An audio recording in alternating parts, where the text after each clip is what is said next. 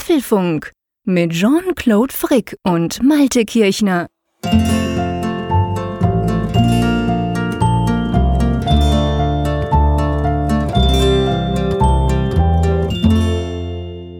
Diese 99. Ausgabe des Apfelfunks ist eine ganz besondere. Zum einen, weil es die letzte zweistellige ist. Danach folgen, das habe ich mal vorhin ausgerechnet, bei unserem derzeitigen Rhythmus 17,5 Jahre nur dreistellige. Zum anderen, weil wir heute auf Sendung gehen können. Pünktlich, nicht vorproduziert und top aktuell. Warum das etwas Besonderes ist, darüber sprechen wir sicherlich auch gleich nochmal ganz kurz. Jetzt aber erstmal herzlich willkommen und ein ganz herzliches Willkommen auch an meinen guten Freund in Bern, ich möchte sagen, der TV-Star von SRF 1. Hallo, lieber Jean-Claude. Hallo, Malte, Malte. Du übertreibst mal wieder. Aber ich glaube, ähm, ja, ich bin tatsächlich super happy. Ich bin immer happy, wenn wir zusammen Apfelfunk aufnehmen. Aber dieses Mal ist es natürlich tatsächlich so und ich glaube, wir müssen das noch vor Themen und allem einfach mal noch kurz auch äh, erklären beziehungsweise sagen. Nämlich, es ist ja überhaupt nicht selbstverständlich. Ich gebe zu, ich habe nicht annähernd damit gerechnet, dass wir heute am 17. Januar, Mittwochabend um 10, wie immer eigentlich unsere Apfelfunkaufnahme aufnehmen können. Weil, man kann es eigentlich sagen, zum ersten Mal bei einem Apfelfunk seid ihr an der Nordsee nicht zu dritt, sondern zu viert, oder? Genau, so ist es. Release hat geklappt, kann man sagen. Ähm, ja, freut mich riesig. Du hast mich ja dann auch gleich informiert. Ich habe mitgezittert und habe mich unglaublich gefreut darüber, dass alles gut gegangen ist. Ihr seid euch da jetzt am ähm, aneinander gewöhnen, sage ich mal so. Aber ja, es ist auf jeden Fall eine extrem, würde ich mal sagen, emotionale Zeit ja auch für dich und auch eine anstrengende und neue Zeit. Und darum finde ich es umso cooler und ich glaube, ich sage das mal einfach für all, stellvertretend für all unsere Hörerinnen und Hörer, ja deutlich über 10.000 pro Woche, die da bei uns einschalten. Das ist klasse, dass du dir jetzt die Zeit nimmst für den Apfelfunk. Für mich, aber natürlich auch für unsere Hörerinnen und Hörer. Und ähm, ja, das gibt eine coole Sendung sowieso. Ja, das mache ich sehr gerne. Ihr wisst natürlich auch alle, dass ich das nicht tun würde, wenn es nicht ginge, aber genau. es ist glücklicherweise alles so gut verlaufen. Unser kleiner Junge ist ja am vergangenen Donnerstagabend dann zur Welt gekommen. Mutter und Kind sind wohl auf, sind jetzt auch schon seit Sonntag wieder daheim. Wir leben uns, wie du gerade schon sagtest, so ein bisschen ein und ja, deshalb können wir heute wieder Apfelfunk machen. Ja, das ist genial, das ist klasse, das macht großen Spaß. Ja, wir haben spannende Themen. Ich finde, wir haben ganz viele Themen, die vielleicht nicht unbedingt die großen Schlagzeilen dieser Woche gefüllt haben. Da gab es auch nicht so viel, muss man fairerweise sagen. Aber die, wie ich finde, doch eigentlich dazu angetan sind, dass wir spannende Diskussionen führen können. Wir fangen mal wieder an mit einem Bug. Ja, das hat ja Tradition im Apfelfunk, kann man sagen. Wir sprechen immer mal wieder über Bugs in den letzten Wochen und Monaten, auch dieses Mal. Diesmal dreht sich dann ums Mac OS. Dann sprechen wir über das Mäusekino, wie du mal zu sagen pflegst. Mit Glasrücken. Das, das, genau. Das iPhone SE 2 soll ein Glasrücken erhalten für kabelloses Laden und wir stellen die Frage, kommt damit das Ende des Anschlusskabels? Genau, dann geht es um die CES, die ging ja letzten Freitag zu Ende, die Consumer Electronics Show, die größte Konsumerelektronikmesse der Welt. Da war Apple nie dabei, aber ähm, Apple war natürlich indirekt eigentlich immer ein bisschen dabei. Dieses Mal ein bisschen weniger dabei und das ist natürlich, stellt, die stellt sich die Frage, ob man das jetzt quasi als Zeichen für die Schrumpfung oder die geringe Relevanz des Apple-Ökosystems nehmen könnte. Diese Frage werden wir diskutieren. Es gab vergangene Woche einen ganz interessanten Blogpost einer Designerin zu lesen, die seinerzeit ein Praktikum bei Apple gemacht hat und die daran beteiligt war, die Emojis einzuführen bei Apple. Und der Entstehungsprozess, ja, der liest sich teilweise ganz interessant. Wir haben auch einen kleinen App-Tipp für Nutzer der MacBook Pros mit Touchbar, da werden wir auch drüber sprechen. Ja, und dann wird's frostig, denn wir wollen uns dieses Blitzproblems mal widmen, das es ja angeblich gibt beim iPhone. Warum streikt das bei Frost und streikt das überhaupt? Haben wir das auch schon mal erlebt? Ja, gucken wir mal. Genau, dann natürlich Umfrage der Woche und vielleicht auch noch Feedback. Ich denke, eins oder so werden wir reinnehmen. Mal gucken, wie lange wir uns da verquasseln.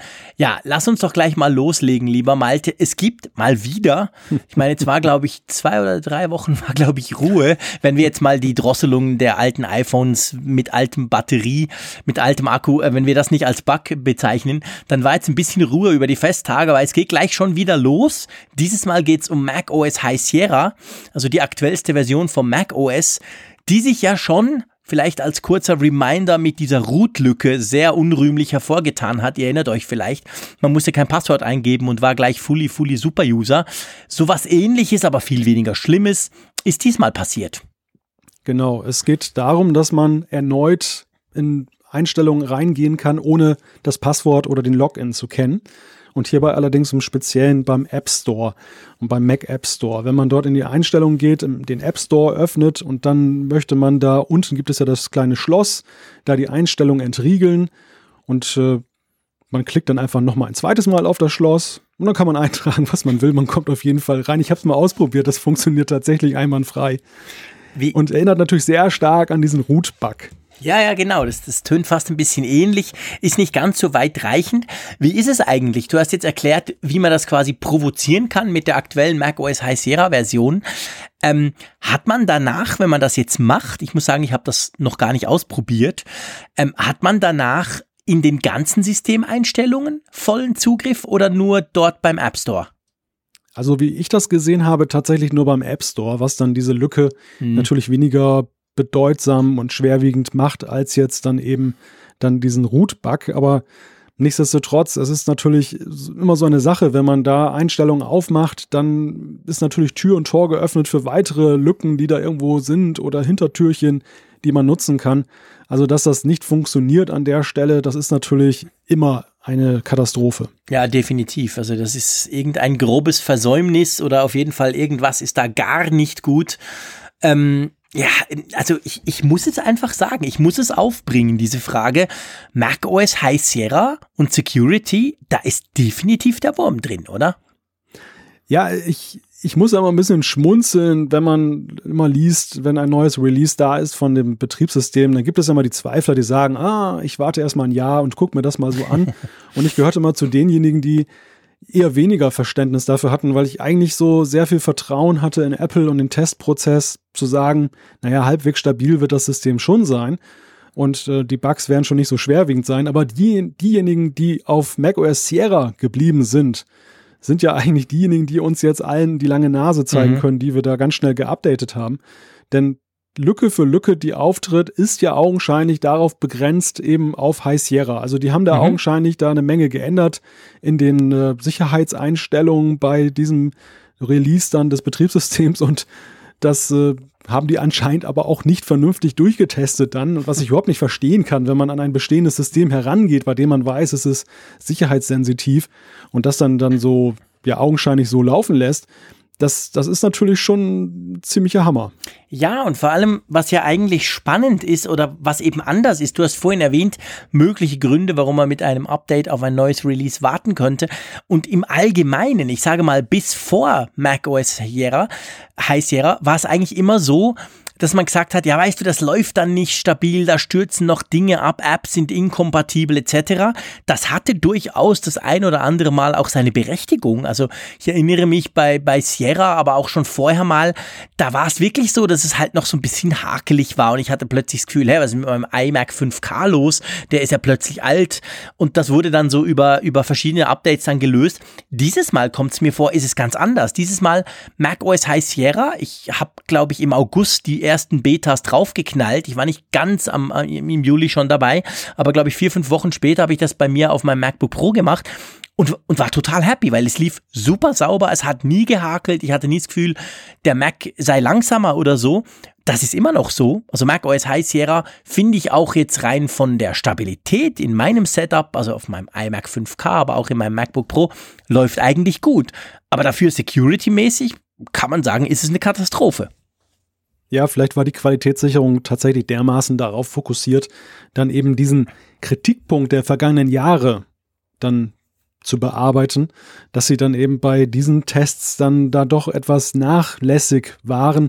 Das ist natürlich eine Vermutung aus blauem Dunst, aber mhm. es ist natürlich schon wirklich auffallend, dass äh, gerade in, den Umgebungen, in der Umgebung der, der Einstellung, der Systemeinstellung so viele Dinge passiert sind jetzt, die, die jetzt wirklich für, für riesige Schlagzeilen sorgen und die den Ruf von Apple auch ja doch durchaus beschädigen. Also ich denke mhm. mal, dass eben macOS war ja immer so über allem erhaben. Das war ja immer so diese, diese Geschichte, wenn man auf Mac geht, das hat das bessere Betriebssystem. Natürlich, viele haben gesagt, ich gehe trotzdem nicht rüber, weil sie ihre Software auf Windows haben wollen und andere Vorteile darin sehen. Aber äh, es hatte ja schon einen gewissen Ruf und ja. diesen Ruf sehe ich jetzt nach den letzten Wochen doch ein bisschen beschädigt. Und das ist natürlich für, für Apple ähm, ein PR-Super-GAU. Ja, definitiv. Also das ist genau der Punkt. Genau an, an, an der Seite, wo man eben immer gesagt hat, ja, der Mac, der läuft super sauber, der ist total sicher, basiert auf Unix, ganz eine coole Sache. Genau an der Sache jetzt offensichtlich ähm, stimmt das nicht oder auf jeden Fall äh, wird das ausgehöhlt und das ist definitiv ein Problem für Apple, dass da immer wieder, vor allem, ich meine, in, das sind ja, es ist ja nicht eine Lücke es sind verschiedene und dann eben dieser Root-Bug, der ist natürlich, den haben wir alle noch im Hinterkopf. Das war ja definitiv der sicherheitsmäßige Super-GAU. Ja, und jetzt wieder sowas, das natürlich weniger schlimm ist, aber letztendlich äh, macht es nicht besser. Also man fragt sich echt, wie das da weitergehen soll. Ich meine, ich will jetzt nicht mal den Bogen spannen zu iOS. Da haben wir auch schon genug diskutiert über Sicherheitslücken von iOS 11. Also da ist es ja so ein bisschen eine gewisse Parallelität festzustellen. Aber ähm, ja, es ist irgendwie aktuell ein Problem und ich hoffe wirklich, dass Apple das irgendwie in den Griff kriegt, dass sie vielleicht irgendwas halt ändern, irgendwelche Zuständigkeiten, keine Ahnung, damit das in Zukunft einfach nicht mehr vorkommt, oder? Ja, also ich könnte mir vorstellen, dass das nächste Release von macOS auch sehr unter diesem Stern stehen wird. Dass wir also weniger eine Veröffentlichung erleben werden, die jetzt so signifikant sich unterscheidet vom Vorgänger, aber dass da bei Apple hinter den Kulissen eine Menge jetzt stattgefunden hat. Einerseits, dass sie wahrscheinlich nochmal das aufarbeiten, was sie eben beim letzten Mal versäumt haben, intensiv mhm. zu testen. Also, dass sie nochmal gucken in den Change-Logs, wo haben denn unsere Entwickler Hand angelegt, wo haben sie möglicherweise bei den Passworteinstellungen mal was neu programmiert. Dass sie das jetzt nochmal durchtesten, vielleicht auch noch versuchen jetzt nachzubessern über Punkt-Releases bis zum nächsten großen dass aber spätestens mit dem nächsten, mit der nächsten großen Version von macOS da tatsächlich ein Wechsel stattfindet, dass sie, ich denke, sie werden es auch in irgendeiner Weise, vielleicht nicht direkt, aber indirekt antönen lassen, mhm. dass das eine große Priorität sein wird, denn das ist eigentlich jetzt das, worauf die Leute beim nächsten Update warten. Wir warten nicht darauf jetzt auf die große Sache, da, dass da irgendwie neue App dabei ist oder das Design sich ändert, sondern die Leute wollen jetzt wieder beruhigt mit diesem System arbeiten können, ohne befürchten zu müssen, dass da irgendein Scharlatan von außen da Zugriff erlangt oder sonst was damit macht. Ja, genau. Also ich meine, es ist ja nicht so, Mac OS ist schon relativ lange, seit einigen Versionen ist es, sage ich mal, auch vom grafischen her, ich will nicht sagen ausgereizt, aber absolut perfekt. Es funktioniert, es ist smooth. Ob man jetzt Siri hat oder nicht, ist ja wurscht, aber das funktioniert und ich kenne eigentlich auch niemanden, der sagt, hey macOS braucht ein totales Makeover, da will ich eine ganz andere Bedienung haben oder so. Aber ähm, gerade wenn ja da auch nichts geht, dann darf natürlich im Security-Bereich erst recht, beziehungsweise wenn, dann nur zum Positiven, aber nicht ins Negative, darf da eben nichts schlechter werden. Also von dem her gesehen erwarte ich auch, die nächste macOS-Version, die soll gleich aussehen am liebsten, aber die muss wirklich diese, dieses ganze diese, diese ganzen Hintergrunddinge einfach be beherrschen, wo ja offensichtlich viel umgebaut wurde, was wir ja gar nicht merken, wenn wir mit dem Mac arbeiten, weil es ja von vorne quasi für mich als User ja genau gleich aussieht, aber offensichtlich wurde da im Hintergrund einiges umgestellt und das nicht unbedingt zum Positiven. Ja, das ist vielleicht noch so der interessante Aspekt an der ganzen Sache, dass wir ja eigentlich Änderungen bei solchen Dingen, die wir über Versionen ja schon sehen, diese, diese Geschichte mit dem Schloss da unten links mhm. bei den Einstellungen, das ist ja so ein Ding, das haben wir ja schon ewig mhm. in macOS. Und da denkt man ja eigentlich gar nicht, dass das jetzt irgendwie angefasst wird. Ja, genau. Und das, das ist eigentlich eine überraschende Erkenntnis. Auch ja bei dem Root-Bug. Auch das ja auch so eine Geschichte. Dieser Super-User existiert ja auch schon ewig und die dann plötzlich, dann haben die das irgendwie verändert. Man fragt sich natürlich, warum. Das werden sie uns niemals erzählen, warum mhm. sie da irgendwas geändert haben. Aber es ist schon witzig, in, in welchen Ecken die Entwickler augenscheinlich da unterwegs sind. Ja, definitiv. Das ist wirklich, das ist wirklich ein großes Geheimnis und nicht, macht nicht immer Sinn, sag ich mal. Aber lass uns mal zum Mäusekino, wie du gesagt hast ähm, gehen zum iPhone SE. Das iPhone SE, das wissen wir, hat eine treue ähm, Nutzerschaft, gerade auch unter den Hörerinnen und Hörern des Apfelfunk. Und man munkelt ja schon länger, dass es da mal ein Update geben muss, geben wird, geben soll. Und jetzt gibt es da aktuelle Gerüchte, dass, oder sagen wir mal, wie so ein iPhone SE 2 unter Umständen aussehen könnte. Ja, also zunächst einmal ist es ja so, es verdichtet sich ja augenscheinlich, dass ähm, tatsächlich bei Apple irgendwas geplant ist in der Richtung. Lange wurde ja spekuliert, ist das SE jetzt so im Sinne von Special Edition wirklich so ein Ausnahmeding gewesen, weil so viele danach gekräht haben, ein kleineres Display wieder vorzufinden? Oder hat das irgendwie Zukunft? Dann ist ja eine ganze Weile nichts passiert. Alle dachten, der Drops ist gelutscht. Und jetzt haben wir ja aktuell aus der Zuliefererkette immer wieder Nachrichten, wo es dann eben heißt, ja, Apple, die entwickeln da wohl augenscheinlich einen Nachfolger. Und die aktuelle News ist, dass eben da dieses iPhone SE 2 ein Glasrücken bekommen soll. Das ist jetzt, ich sag mal, eigentlich eher weniger überraschend, in, in Anbetracht der Haut Tatsache, mich auch dass nicht es, so vom Hocker.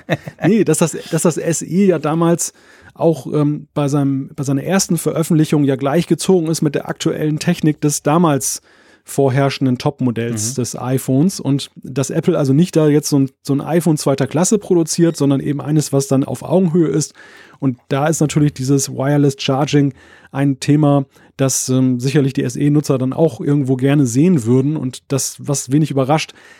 Die Frage, die sich mir stellte bei der ganzen Geschichte, und da passt noch ein weiteres Jubiläum dazu, was wir in diesen Tagen begehen, ähm, ist das das Ende des Anschlusskabels? Denn dieses Wireless Charging, Apple hat ja schon vor Jahren gesagt, dass sie ja eigentlich so ein bisschen weg wollen von dieser ganzen Geschichte mit einerseits, dass der Mac der Hub ist, der Digital Hub, sondern dass eben alles über Cloud läuft. iTunes ist ja da schon so ein bisschen entwertet worden über die Jahre.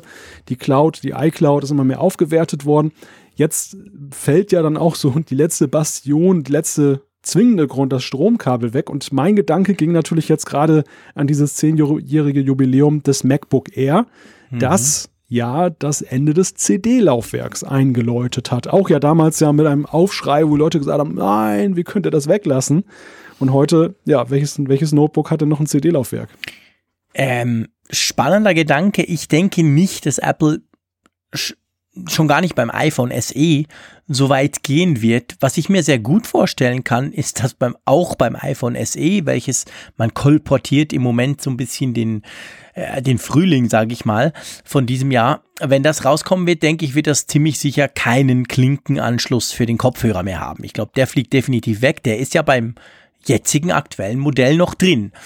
Ähm, und aber dass es komplett wireless wird, also quasi dann auch das Lightning-Kabel weglässt, ich denke, dagegen spricht, und okay, jetzt magst du sagen, jetzt kommt er wieder mit seinem Fast Charging, aber dagegen spricht halt die, das, das langsame Laden per Wireless Charging. Ich meine, das dauert halt schon massiv länger, selbst wenn du kein Fast Charging fähiges Netzteil hast, als wenn du einfach ein Kabel einsteckst. Und ich bin schon der Meinung, dass das für gewisse Leute halt wichtig ist. Gerade beim iPhone SE, welches ja nicht jetzt diesen super mega Riesenakku hat, also so arg lang hält das ja auch nicht. Von dem her gesehen würde es mich schon wundern, wenn erstens, wenn Apple diesen Schritt gerade bei dem Modell macht, das seien wir ehrlich, ein bisschen ein Special-Modell ist für, für Leute, die spezielle Bedürfnisse haben und gerne einen kleinen Screen halt noch wollen. Aber das ist nicht die große Masse, die du damit erreichst. Und gerade auf so einem Modell quasi dann wirklich full wireless zu gehen, ich denke, wenn sie das machen würden, würden sie es doch eher bei einem großen iPhone-Modell machen, an der Keynote groß hinstehen und sagen, hey Leute, jetzt aber, wir hauen die ganzen Kabel weg. Drum glaube ich nicht, dass das beim iPhone SE schon der Fall sein wird. Ja, bitte, bitte versteh mich nicht falsch. Das war jetzt auch eine Unterlassungssünde von mir, dass ich jetzt nicht gesagt habe, dass ich das eher als eine Entwicklung sehe und nicht Mhm. jetzt direkt dann als den Schritt. Also meine, meine These ist eigentlich eher, dass Apple, weil sie jetzt diese Glasrückengeschichte, diese, diese Qi-Charging-Geschichte Mhm. jetzt dann mit dem iPhone SE 2 dann auch auf diese, dieses Modell erstrecken würden. Wir wir haben ja dann eigentlich das ganze iPhone-Line-Up, das aktuelle, Ja, genau. dann auf Wireless Charging umgestellt. Und wenn wir bedenken, wie viele Technologien wir bei Apple dann sehen, die noch darauf warten, dass sie eben auch auf andere Modelle der Reihe umgesetzt werden, dann, dann ist das schon, finde ich, herausragend, dass Mhm. Stimmt. da jetzt so eine, so eine Priorität drauf liegt. Also anderes Beispiel ist ja zum Beispiel eben die Touchbar oder 3D-Touch.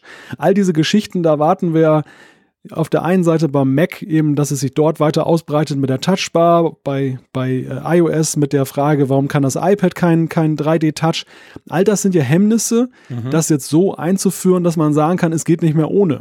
Ja. Während beim Wireless Charging, wenn das selbst das iPhone SE 2 bekommt, dann könnte ich mir vorstellen, dass, und da ich gebe dir recht, der, der jetzige Zeitpunkt ist noch nicht der richtige.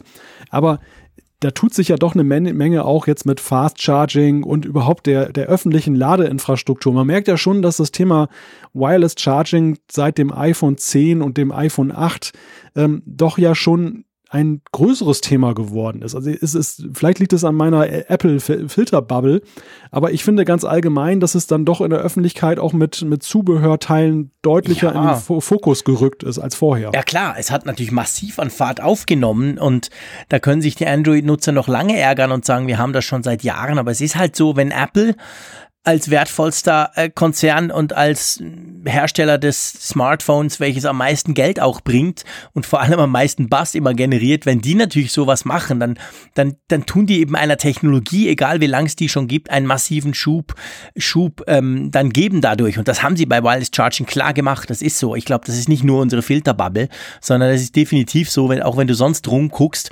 plötzlich gibt's überall, Amazon hat sein QE-Lade-Sortiment ähm, ähm, massiv aufge, aufgebohrt und hochgefahren etc. Also das ist ein Riesenthema, das stimmt.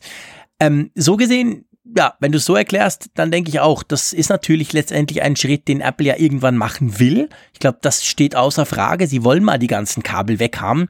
Das haben sie ja beim Kopfhörer schon mal einfach durchexerziert.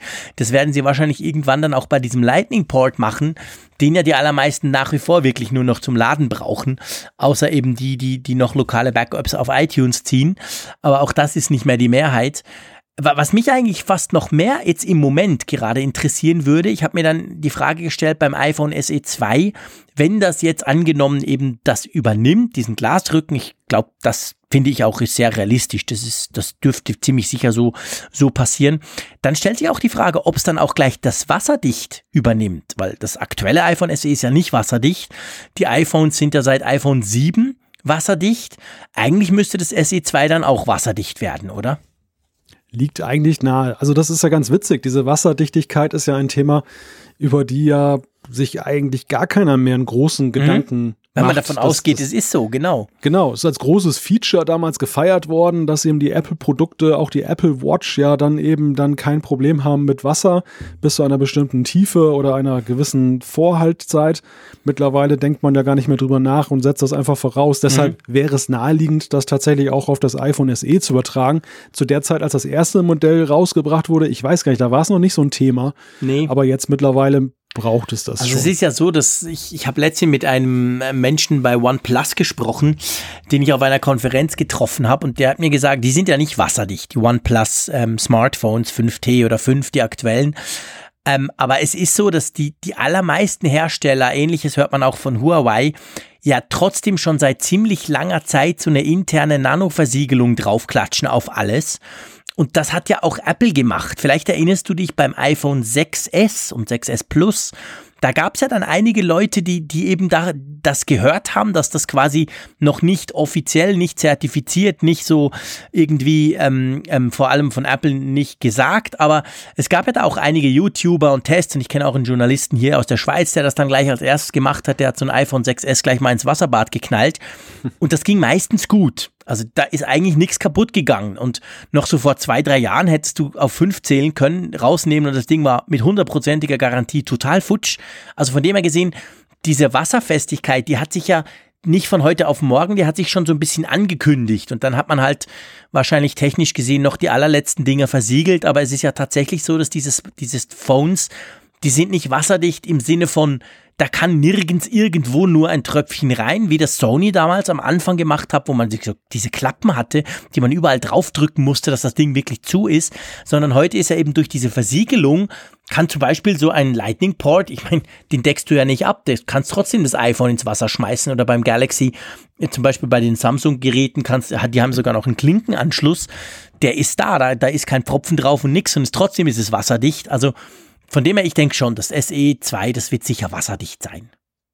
Ja, ja, ich, ich glaube, wo du das gerade erzählt hast, dass ja vor einigen Jahren der Wasserschaden noch einer, noch einer der häufigsten genau. Schäden bei den Geräten war. Das, es gab ja auch dann diese, Apple hatte da ja so, so Testdinger eingebaut, so Teststreifen, mhm, genau. Anhand derer sie bei Garantiefällen auch nachvollziehen konnten, ob da irgendwie Wasser reingelaufen ist. Also da konnte denen keiner was vormachen nach dem Motto, oh, plötzlich war es aus, ich weiß auch nicht warum. genau. Dann haben die, haben die drauf geguckt und dann war da der Streifen rot oder was und dann wussten die sofort, aha, da hat wohl einer äh, sein, sein Mineralwasser verschüttet. Und das, das war ja ein, ein, eine Geschichte, die lange erwartet wurde. Einige haben auch schon ein bisschen darüber kritisiert, dass sie gesagt haben, na, da ist Apple dann der Konkurrenz hinterher. Mhm. Und ähm, Jetzt mittlerweile ist es tatsächlich so, gut, ich meine, das, das ist ja jetzt auch nicht so ein Highlight-Feature. Wer, Nein. wer rennt durch die Gegend und sagt, hey, guck mal, mein neues iPhone, das Nein, ist wasserdicht. Das war's vor eben, das war's vor fünf, sechs, sieben Jahren, als Sony das mal Ja. gemacht hat. Da dachte man, wow, krass, ein Smartphone, das wasserdicht ist. Eben, heute ist es ein Stück weit auch Normalität geworden. Definitiv. Also das würde ich auch sagen. Das ist einfach, es gibt Dinge, die, die wertschätzt man über Jahre noch als Feature. Mhm. Und es gibt Dinge, die gehen sehr schnell in einen Status über der, der Selbstverständlichkeit. Da, da, da kräht kein Hahn mehr nach und das ist eher absonderlich, wenn man es nicht hat. Und da würde ich diese Wasserfestigkeit dann auch dazu zählen. Ja, genau. Also ich denke, äh, es ist natürlich, ich meine, wir müssen es in Perspektive setzen. Es ist natürlich auch niemals so nützlich wie zum Beispiel, wenn du eine tolle Kamera hast, die du ja ständig brauchst.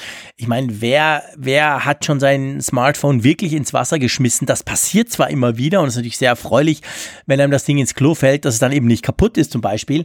Aber letztendlich ist das natürlich etwas, ja, ich sag mal, es ist ein nice to have und heute erwartet man es natürlich bei den teuren, bei den Premium-Smartphones einfach. Jeder, der das nicht hat, der wird tatsächlich schief angeguckt, jeder Hersteller. Sonst geht man davon aus, das ist jetzt drin. Aber es ist nicht ein Feature, das, ja, ich kann auch ohne leben. Also ich hatte gestern jetzt zum ersten Mal seit langem wieder so einen Fall, als ich da ins Fernsehen gerannt bin, äh, um meinen Auftritt zu haben. Da war ich wirklich von der Straßenbahn zum Fernsehen, hat es gerade unglaublich geregnet und ich war gerade mit denen am Telefon. Und ich stand dann draußen, ich hatte so einen Hut an, von dem her ich selber wurde nicht allzu nah, aber das, mein, mein iPhone 10 war wirklich also klitschnass. Und ich meine, das ist, das passiert mir wirklich fast nie, aber in dem Fall war es einfach praktisch, weil ich wusste, hey, ist egal, ich kann trotzdem quasseln, weil ähm, ja, das Ding ist ja wasserdicht, ein bisschen ausschütteln und gut ist. Aber das ist ja jetzt nicht was, was man extrem braucht. Oder brauchst du das an der Nordsee ständig? Ja, hier stehen wir ja ständig unter Wasser. Genau, darum frage ich. Nein, Quatsch. Also es ist in der, so wie du sagst, bei, bei starken, äh, starkem Regenguss und du bist völlig durchnässt, ist es natürlich ein gutes Gefühl zu wissen, dass du nicht einen Kurzschluss in der Jackentasche hast, sondern ein funktionierendes Smartphone.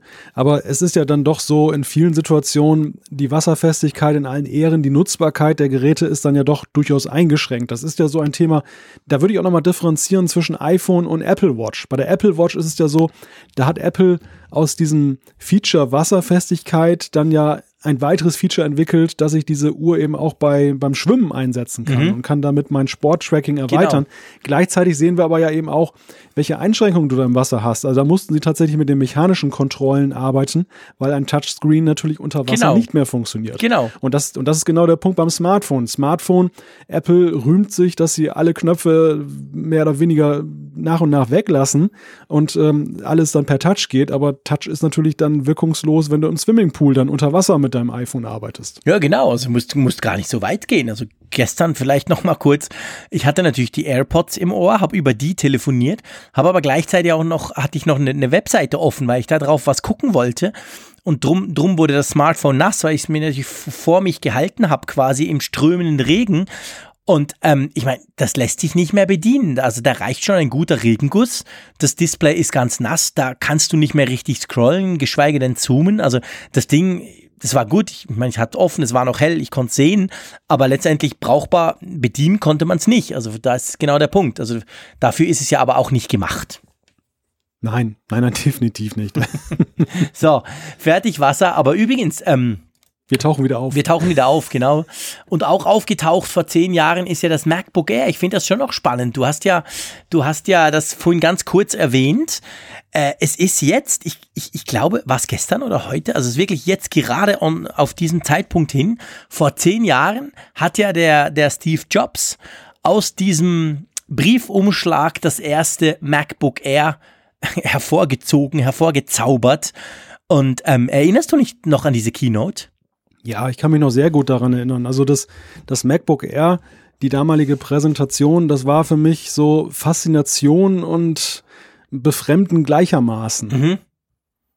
Es war eigentlich typisch Apple. Also ich erinnere mich im, jetzt im Nachhinein dran, dass das eigentlich so eine ganz, ganz typische Apple Keynote war. Und zwar dahingehend, dass Apple eben oft sehr viel weglässt, irgendwie reduced to the max total durchzieht und dann quasi dafür aber irgendein super tolles Feature kriegt. Also beim MacBook Air war es ja dieses einfach die, diese, diese, diese, die, dieser Formfaktor, das war ja unglaublich leicht, unglaublich klein.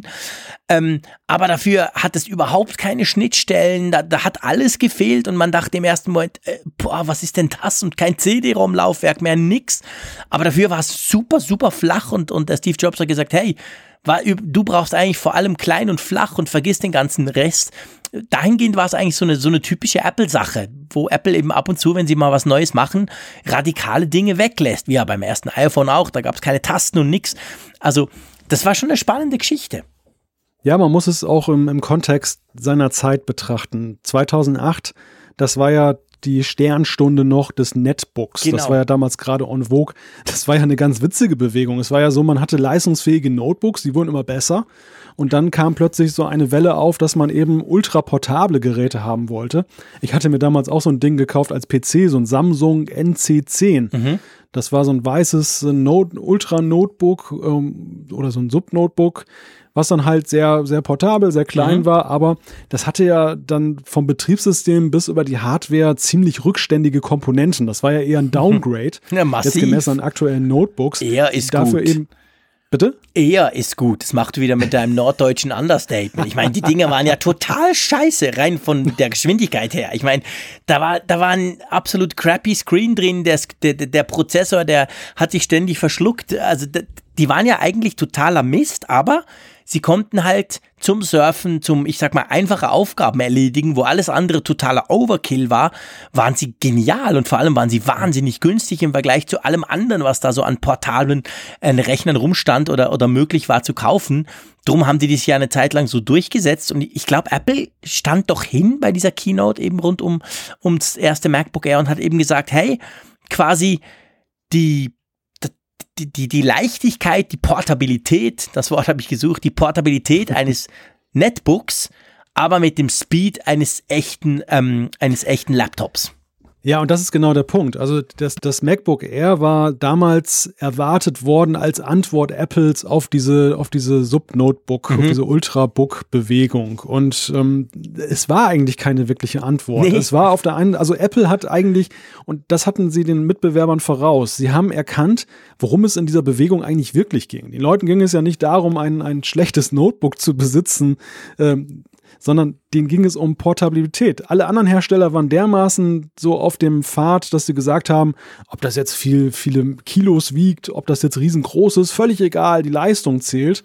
Und mhm. da ging die Bewegung hin und genau. die Nutzer haben mit den Füßen abgestimmt und haben gesagt, nee, Moment mal, wenn ich in der Bahn sitze, da jetzt so ein 25 Zoll Display aufzuklappen oder äh, letztendlich da irgendwie 30 Kilo dann in so einem Koffer hinterher zu tragen, das ist nicht, das ist nicht das Ding. Ich übertreibe jetzt maßlos, aber es war, glaube ich, schon so, dass die, die Zeit war damals so, dass es ziemlich egal schien. So. Ja, genau. Und ähm, Apple hat damit eigentlich gezeigt, zeitgemäße Hardware und Ultraportabilität äh, die, die schließen sich nicht gegenseitig aus, wenngleich es eben andererseits aber auch mit Kompromissen verbunden ist. Und einer der ganz großen Kompromisse war, das war ja zu der Zeit, äh, aus heutiger Sicht lacht man drüber, undenkbar, dass, dass man dieses lärmende CD-Laufwerk da eben weglässt. Das war ja, ja, das war Sakrileg.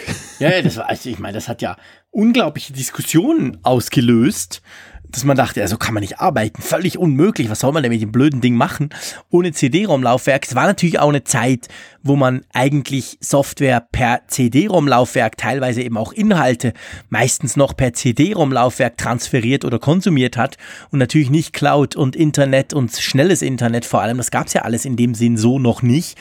Und das war schon spannend, ja genau. Und ich ja, glaube, das erste MacBook Air, sorry, wenn ich da noch mal reingrätsche, ja. das hatte noch eine physische Disk. Ich glaube, erst die nächste Version kam dann nur noch mit SSD, oder? Uh, da bin ich im Moment überfragt. Ich meinte, das, das heute mal irgendwo gelesen zu haben, rund um dieses Jubiläum rum, aber behafte mich nicht drauf, beziehungsweise unsere Hörerinnen und Hörer werden das dann tun. Die wissen ja sowieso immer alles besser. Das meine ich jetzt aber total positiv und nicht irgendwie negativ. Ihr korrigiert uns ja dann immer, wenn, wenn wir was erzählen, was nicht ganz korrekt ist. Ich, ich glaube eben, das erste MacBook Air hatte tatsächlich noch ähm, eine, eine, also eine physikalisch sich drehende Festplatte drin und dann erst kurze Zeit später schon das, die nächste Version war dann mit, mit SSD. Ja, ich, ich gucke hier gerade parallel nach, während du sprichst. Mhm. Also es, es war tatsächlich so, du hattest die Wahl, aber es Ach, war eine ganz schlimme Wahl. Du, ja, stimmt. Du, du hast für 1799 US-Dollar hast du das Modell mit der rotierenden Scheibe gekriegt mit 80 Gigabyte Speicher. Du konntest natürlich auch eine 64 Gigabyte SSD bekommen. Dann hattest du aber den kleinen Aufpreis von äh, Ach, roundabout Scheiße, ich sehe es gerade. Anderthalb tausend US-Dollar. Das hat dann 3098 Dollar gekostet. Ja. Also das, das, das war in dem Sinne keine Option, deshalb hast du es auch so in Erinnerung behalten. Was, was ich noch hinzufügen wollte, warum war das damals so ein großes Ding? Das war ein großes Ding, weil das war ja auch das, das noch dieses Jahrzehnt des CD-Rollings. Ich kann mich noch erinnern, die 2000er waren ja so geprägt davon, ähm, dass Brenner keine 5000 äh, Euro mehr kosteten, sondern eben erschwinglich für jedermann und eigentlich auch als Default in jedem Rechner drin waren. Und die Leute haben ja wie blöd dann CDs gebrannt. Ich, ich, ja. ich habe es teilweise selber gemacht. Ich habe letztens beim Aufräumen das auch noch festgestellt. Was, was hat man alles gesichert und gemacht und so weiter. Es war, es war einfach so ein Gefühl von Grenzenlosigkeit. Ich konnte jetzt so alles mögliche Filme, Bilder und ich hatte nicht dieses Problem, dass mir meine Festplatte irgendwann ein Ende setzte. Und ich kenne auch Leute, die haben ja wie blöd dann auch Filme da äh, dann auf da, da, da gebrannt ja, und dann genau. untereinander getauscht und so weiter. Brauchte am Ende kein Mensch. Aber war eben so diese Zeit. Und insofern, das kurz zur Erklärung, warum war das jetzt so ein, ein blasphemischer Akt von, von äh, Apple, zu sagen, dass man eben diese rotierende Scheibe aus dem Spiel nimmt? Ja, genau. Das war, das war eben eine große Sache, die man sich heute tatsächlich, also ich merke es bei mir, dass ich jetzt wirklich quasi die Diskussion braucht, um, um langsam wieder dahin zu kommen, hä, warum war denn das ein Problem? Ich kann es mir schon gar nicht mehr vorstellen. Aber das war natürlich damals eine große Sache. Man kann aber sagen, beim MacBook Air äh, kann man doch ganz klar sagen, eigentlich, ja, Apple hat recht behalten, oder? Alle anderen sind diesen Weg auch gegangen. Ja, es war eine sehr unbequeme Entscheidung zu der Zeit. Auch eine, ich glaube, so im ersten Jahr zündete das noch gar nicht so richtig. Mhm. Da, da war es dann tatsächlich so, dass einige schon sagten, haha, Apple, da habt ihr das falsche Pferd gesetzt. Aber am Ende war es in doppelter Hinsicht so, dass das MacBook Air ja gezündet hat. Einerseits das Gehäusedesign. Wie viele haben das nachher nachgeahmt? Also wenn man heute in Elektronikmärkte geht, dann findet man ja bei PCs ja auch dutzendfach dieses ikonische Design vor, das dann eben mit diesem Unibody hier auch an der Stelle da eben eingeführt wurde. Mhm. Und zum anderen, ähm, ja, das CD-Laufwerk es gibt sicherlich noch irgendwo irgendwelche Notebooks dann, die man kaufen kann, die so ein Ding noch da vorhalten. Aber so gemeinhin kann man sagen, das ist wirklich tot. Da spricht kein Mensch mehr drüber. Ja, ja, definitiv. Das ist, das ist definitiv tot. Da hast du völlig recht. Und ja, ist ja, macht ja auch Sinn. Brauch, brauchen wir eigentlich ja sozusagen auch nicht mehr. Wobei vielleicht gerade die Frage, sag mal, wenn du jetzt ein Setup anguckst, du hast auch, glaube ich, einen iMac 5K, gell? Ja. auf dem du jetzt aufnimmst, also dein Standardrechner, wie bei mir auch.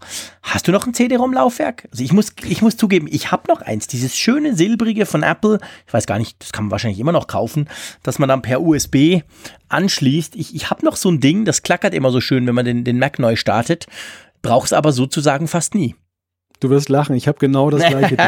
Wobei bei mir ist es cool. gar nicht noch nicht mal dauerhaft angeschlossen, sondern ich habe es äh, in meiner Notebook-Tasche begraben. Da liegt es drin und hart der Dinge oder hart eines Einsatzes, der Sehr jetzt geil. schon seit, ich möchte sagen, Monaten, Jahren nicht mehr ja. erfolgt ist. Aber ich habe es für den Fall der Fälle, weil es war lange Zeit eben auch so im Journalismus, dass eben dann Pressemitteilungen und solche Sachen dann auch gerne mal mit Bildern auf einer CD rausgegeben wurden. Echt? Und dann. Äh, ja, das passt, wenn man noch auf totem Holz druckt.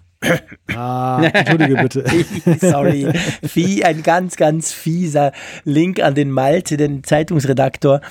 Aber ja, das kommt einem natürlich ein bisschen anachronistisch vor, wenn man Infos noch auf CD kriegt, aber buh, macht schon Sinn. Ja, das ist das, das, das hat, hat weniger was mit Printjournalismus zu tun, als vielmehr mit Lokaljournalismus, weil mhm. einfach viele Leute dann, die jetzt so in ja, unterwegs sind und irgendwelche Sachen veranstalten oder, oder ähm, Dinge machen, dann tatsächlich noch einen alten PC mit Brenner haben und sagen, wie kann ich jetzt am besten das weitergeben?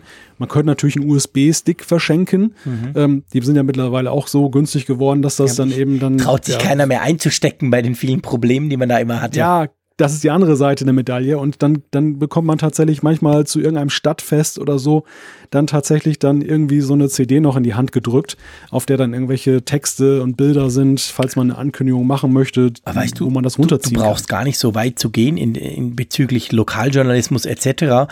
Mein Sohnemann kriegt von der Schule ab und zu CDs mit irgendwelcher gräulichen Software drauf oder irgendwelchen PDFs. Also von dem her gesehen, das passiert nach wie vor. Also ich glaube, das ist so, so ganz tot, tot, wie wir Geeks das denken und gerne hätten, ist die CD eben durchaus noch nicht. Hm. Ja. Gut, aber das war auf jeden Fall eine, eine, eine schon eine ikonische Sache. Ich, ich möchte, wenn wir schon über zehn Jahre MacBook Air sprechen, finde ich, müssen wir auch noch irgendwo in der, in der ähm, aktuellen, im Jahre 2018 ankommen. Da steht's ja eigentlich ums MacBook Air ziemlich schlecht. Ja, das stimmt, das stimmt. Das ist witzig. Das ist doch ausgerechnet im zehnten Jahr dieses Gerätes, was so viel geändert hat, die Perspektiven ja eher düster sind, da ja eben die anderen, aber ich man muss ja sagen, auch da hat das MacBook Air ja auch eher abgefärbt. Das ist ja nicht so, dass jetzt die Geräte, die es jetzt erdrücken von zwei Seiten, das ist einerseits das MacBook ohne jeden Zusatz, das 12 Zoll Gerät, mhm. auf der anderen Seite ist es dann eben das MacBook Pro diese, diese Geräte sind ja jetzt nicht irgendwie völlig anders, sondern sie, sie haben ja viele Grundsätze, viele Leitlinien des MacBook Air beherzigt und mhm. fortgeschrieben. Und da wird es jetzt einfach eng für diese, diesen Namen, würde ich sagen. Ja, genau. Also ich meine, Apple hat natürlich, ich meine, Apple ist natürlich selber schuld. Sie haben ja auch das MacBook Air schon lange nicht mehr aktualisiert. Es ist zwar dadurch jetzt das günst, den, der günstigste portable Mac, den man sich kaufen kann, aber es ist, ich sag mal, rein technisch betrachtet und eigentlich auch finanziell kein guter Deal, weil halt, äh, ja, du, du kriegst halt wirklich alte Hardware, das muss man so sagen. Klar, jetzt sagen viele, ja, aber mir reicht das, ich will nicht mehr zahlen, okay dann stimmt's grundsätzlich, aber so im Line-up gesehen ist es halt wirklich alt, wurde sehr lange schon nicht mehr aktualisiert, wohingegen das MacBook immer wieder mit neuen Prozessoren ausgestattet wird. Äh, dazu noch ein bisschen kleiner ist, ein bisschen portabler sogar, ein bisschen leichter ist auch, aber sonst eigentlich die ganze moderne Technik mitbringt.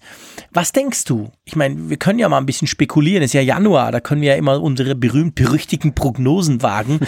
ähm, äh, MacBook Air, denkst du, das fliegt dieses Jahr komplett raus oder gibt es da mal, was ja viele hoffen, also wir kriegen ja immer wieder Zuschriften auch von Leuten, die sagen, hey, das wäre schon cool, wenn jetzt das MacBook Air mal aktualisiert würde, vor allem natürlich der Bildschirm, das ist ja das einzige Mac Notebook, was eben kein Retina Screen hat, was noch eine wirklich so eine Mäusekino unterirdisch altmodisch Auflösung drin hat. Ähm, meinst du, da geht was oder meinst du, das Ding fliegt tatsächlich im 10-Jahres-Jubiläum raus? Da bin ich mir mittlerweile nicht mehr so sicher, weil Apple ja auch so viel Gegenwind bekommen hat zu den Entwicklungen im MacBook Pro Line-up, dass sie vielleicht das eine oder andere tatsächlich überdenken und dann darauf hören, was die Leute sagen. Ich weiß aber andererseits auch nicht, wie groß der Wunsch noch ist nach einer Fortschreibung des MacBook Air. Natürlich, einige rufen danach, wir haben die Zuschriften ja bekommen, ob das in der breiten Masse auch so ist. Ich denke zweierlei. Das eine ist, der Begriff Air ist, finde ich, anachronistisch im zehnten Jahr des MacBook Air. Mhm. Einfach weil diese, diese Leichtigkeit ist dermaßen auch zum Standard geworden. Da sind wir wieder bei dem Thema Standardsetzen mit Wasserfestigkeit und so. Ähm, es ist ja nichts Besonderes mehr. Was ist denn eher an dem Air gegenüber dem MacBook und dem MacBook Pro? Ja, Gar nichts mehr. Und da, vielleicht noch irgendwo ein Gramm oder ein, ein kleiner Millimeter, aber das, das, das macht nicht mehr die Musik. Das war im Gegensatz zu damals, da waren es Welten. Und das, diese Welten gibt es nicht mehr. Ähm, das andere ist, und das ist auch, glaube ich, so ein Punkt, das MacBook Air war zu seiner Zeit leistungsfähiger als diese ganzen Sub-Notebooks, mhm. gleichzeitig aber nicht so performant, trotzdem wie die Top-Modelle der Notebooks. Und heute ist es auch so, ich glaube, da hat auch ein Wechsel stattgefunden, dass man, das, das schließt sich nicht mehr aus. Ultraportabilität und ähm, hohes Leistungsvermögen, wir sehen es am MacBook Pro, ja. das geht, ist natürlich schweineteuer, mhm. klar. Ne? Also man muss schon den Geldbeutel ganz weit aufmachen, wenn man da das Beste vom Besten haben will. Aber die Zeiten haben sich einfach geändert. Das Bewusstsein hat sich auch geändert. Die Leute geben es auch aus, das Geld. Ja. Und deshalb äh, braucht es eigentlich nicht mehr dieses äh, Ultrabook für Arme, sage ich jetzt mal in Anführungszeichen, zumindest aus Apples Sicht. Ich denke, in die Marktlücke, da werden natürlich dann immer noch viele PC-Hersteller reinstürmen. Aber Apple, die sehen ja augenscheinlich dann eben ihr Wohl eher im Premium-Segment ja. da. Ja, das denke ich auch. Also ich, ich sehe das ganz ähnlich. Bin auch gespannt, könnte mir aber wirklich vorstellen, dass man das vielleicht wirklich rausschmeißt und dann aber sagt, hey, das MacBook hier, vielleicht gibt es noch eine ein bisschen günstigere Konfiguration oder so, um quasi denen entgegenzukommen, die eben nicht so viel Geld ausgeben wollen und trotzdem portabel Mac kaufen. Wir bleiben dran, würde ich mal sagen. Ja, das sowieso. Lass uns mal zu Apples ich sage jetzt nicht Apples Präsenz auf der CES, weil die ist immer null. Apple ist schon lange nicht mehr an diesen großen Messen dabei. Aber Apple ist ja eben trotzdem immer an diesen Messen irgendwo dabei mit Zubehörherstellern, mit App-Entwicklern, die irgendwas machen dafür. Und da gab es jetzt einen Text, der eigentlich, man könnte ihn salopp zusammengefasst, wir verlinken das natürlich in den Show Notes, könnte man sagen, der so ein bisschen sagt, hey, Apple oder beziehungsweise Apple-Zulieferer, Apple, das ganze Ökosystem, Apple-Zubehörhersteller sind weniger auf der CES, waren dieses Jahr weniger auf der CES vertreten. Ergo nimmt die Wichtigkeit des Apple-Ökosystems ab. Teilst du diese Meinung? Ja, im ersten Moment dachte ich, als ich die Headline las, das ist ja so einer dieser typischen Ads-Texte ja, genau. nach dem Motto, oh, Apple, Apple droht der Untergang. Genau. genau. Und das, das lesen wir jede Woche irgendwo. Ja, in irgendetwas macht sich das ja immer fest. Und ähm, habe dem nicht weitere Beachtung geschenkt. Erst beim zweiten Lesen bin ich dann tatsächlich so ein bisschen ins Nachdenken gekommen. Und das kam auch dadurch, dass der Jean Gruber, bekannter Apple-Blogger, wahrlich nicht bekannt als jemand, der Apple schlecht schreibt, dann diesen Text auch dann gefeatured hat und hat gesagt, also diese Gedanken, die da drin stehen, man kann sie nicht ganz von der Hand weisen, sie sind nachdenkenswert. Und ich bin mittlerweile der Ansicht, das ist in der Tat nachdenkenswert, weil es einfach auch gute Argumente gibt. Äh, äh mal ein konkretes Beispiel. Es geht ja darum, auf der CES sind viele Hersteller, die irgendwelche neuen Gadgets, Applikationen und so weiter zeigen, die auf Technologie fußen, die dann von den großen, sprich eben Google, Apple, Amazon und Konsorten dann entwickelt werden. Und äh, meine Herstellerauswahl äh, lässt es schon durchblicken, worum es hier vor allem geht. Es geht hier vor allem um das Thema Spracherkennung und, und Sprachsteuerung. Da ist es ja einfach so, wir haben es hier auch immer wieder thematisiert, dass ja Siri ja, gegenüber Alexa und, äh, oh, ich muss aufpassen, ich habe ja so ein Ding hier auch stehen in meinem äh, Studio. Und, und äh, dem, dem Google Assistant ja doch deutlich dann ins Hintertreffen geraten ist und, und der, der Text besagt, dass das eben auch dann sich manifestiert, eben, dass die Hersteller, die dann eben dann auf solchen Sachen aufbauen, dann tatsächlich dann eher Präferenzen dahin haben, dass zum Beispiel Amazon da sehr präsent war mit seinen Produkten, die sie da auch für andere öffnen und Apple die sonst immer so das ganz große Thema waren, weil iPhone und so weiter wollte man alles unterstützen, so ein bisschen auf dem Rückzug ist. Ich denke, das ist genau der Punkt. Und das ist auch die, die wichtige Erklärung, die du gemacht hast. Man muss auch wissen, die CES dieses Jahr, und wenn ich das jetzt sage, denkt ihr im ersten Moment, hey, das ist doch schon immer so gewesen oder war die letzten Jahre auch schon so das, das Thema Sprachassistenten war nochmal, falls es überhaupt möglich ist, nochmal dominanter als die letzten Jahre. Und zwar nicht primär nur durch diese ganz klassischen, wie eben der Echo Dot, der da neben mir steht im Moment, oder das Google Home, sondern eben dadurch, dass jetzt diese Sprachassistenten mit ihren passenden ähm, quasi Sprach, ähm, also mit dem cleveren Algorithmus von Alexa oder von Google Home, dass die jetzt in ganz vielen Geräten eben drin sind. Kaum ein Lautsprecherhersteller traut sich noch einen normalen Lautsprecher Lautsprecher zu bauen. Da muss die Intelligenz von Alexa zum Beispiel rein. Es gibt einen Duschkopf, den du dir mit Alexa steuern lassen kannst per Sprache etc. etc. Und das zeigt eben dieses, das war dieses Mal auf der CES ganz krass, diese, diese Breitenwirkung genau dieser Technologie. Und da hat natürlich, das ist, das ist Fakt, da haben wir schon oft drüber gesprochen, hat ja Apple gar nichts im Moment. Was ja umso schlimmer ist, wenn man bedenkt, dass ja Apple diese Sprachassistenten als erstes so richtig populär gemacht hat. Siri war ja allen anderen weit voraus. Damals ich sag's mal salopp, hat Google nur vor sich hingestottert. Die konnte man alle überhaupt nicht brauchen oder es gab sie noch gar nicht, aber da kam Siri und hat gesagt, paff, guck mal, da kannst du damit sprechen. Und heute ist es völlig umgedreht. Die, die, die ich meistens nicht verstehe, ist dann Siri. Ähm, und das unter diesem Aspekt finde ich auch, also hat das absolut was. Und es sieht ja eigentlich eben auch nicht unbedingt so aus, als würde sich das schnell ändern, oder? Ja, man weiß es ja nie. Es kann natürlich sein, dass mit iOS 12 dann da plötzlich der radikale Change dann vollzogen wird, dass Apple im Hintergrund da schon an einer großen Veränderung arbeitet, auch mit Blick darauf, dass sie ja nur den HomePod auf den Markt bringen. Also es ja gute Gründe gibt zu sagen, der, unser Sprachassistent Siri muss deutlich besser werden, muss deutlich mehr können, muss auch geöffnet werden, eben auch für Zubehörhersteller. Aber im Moment schaut natürlich rein gar nichts danach aus.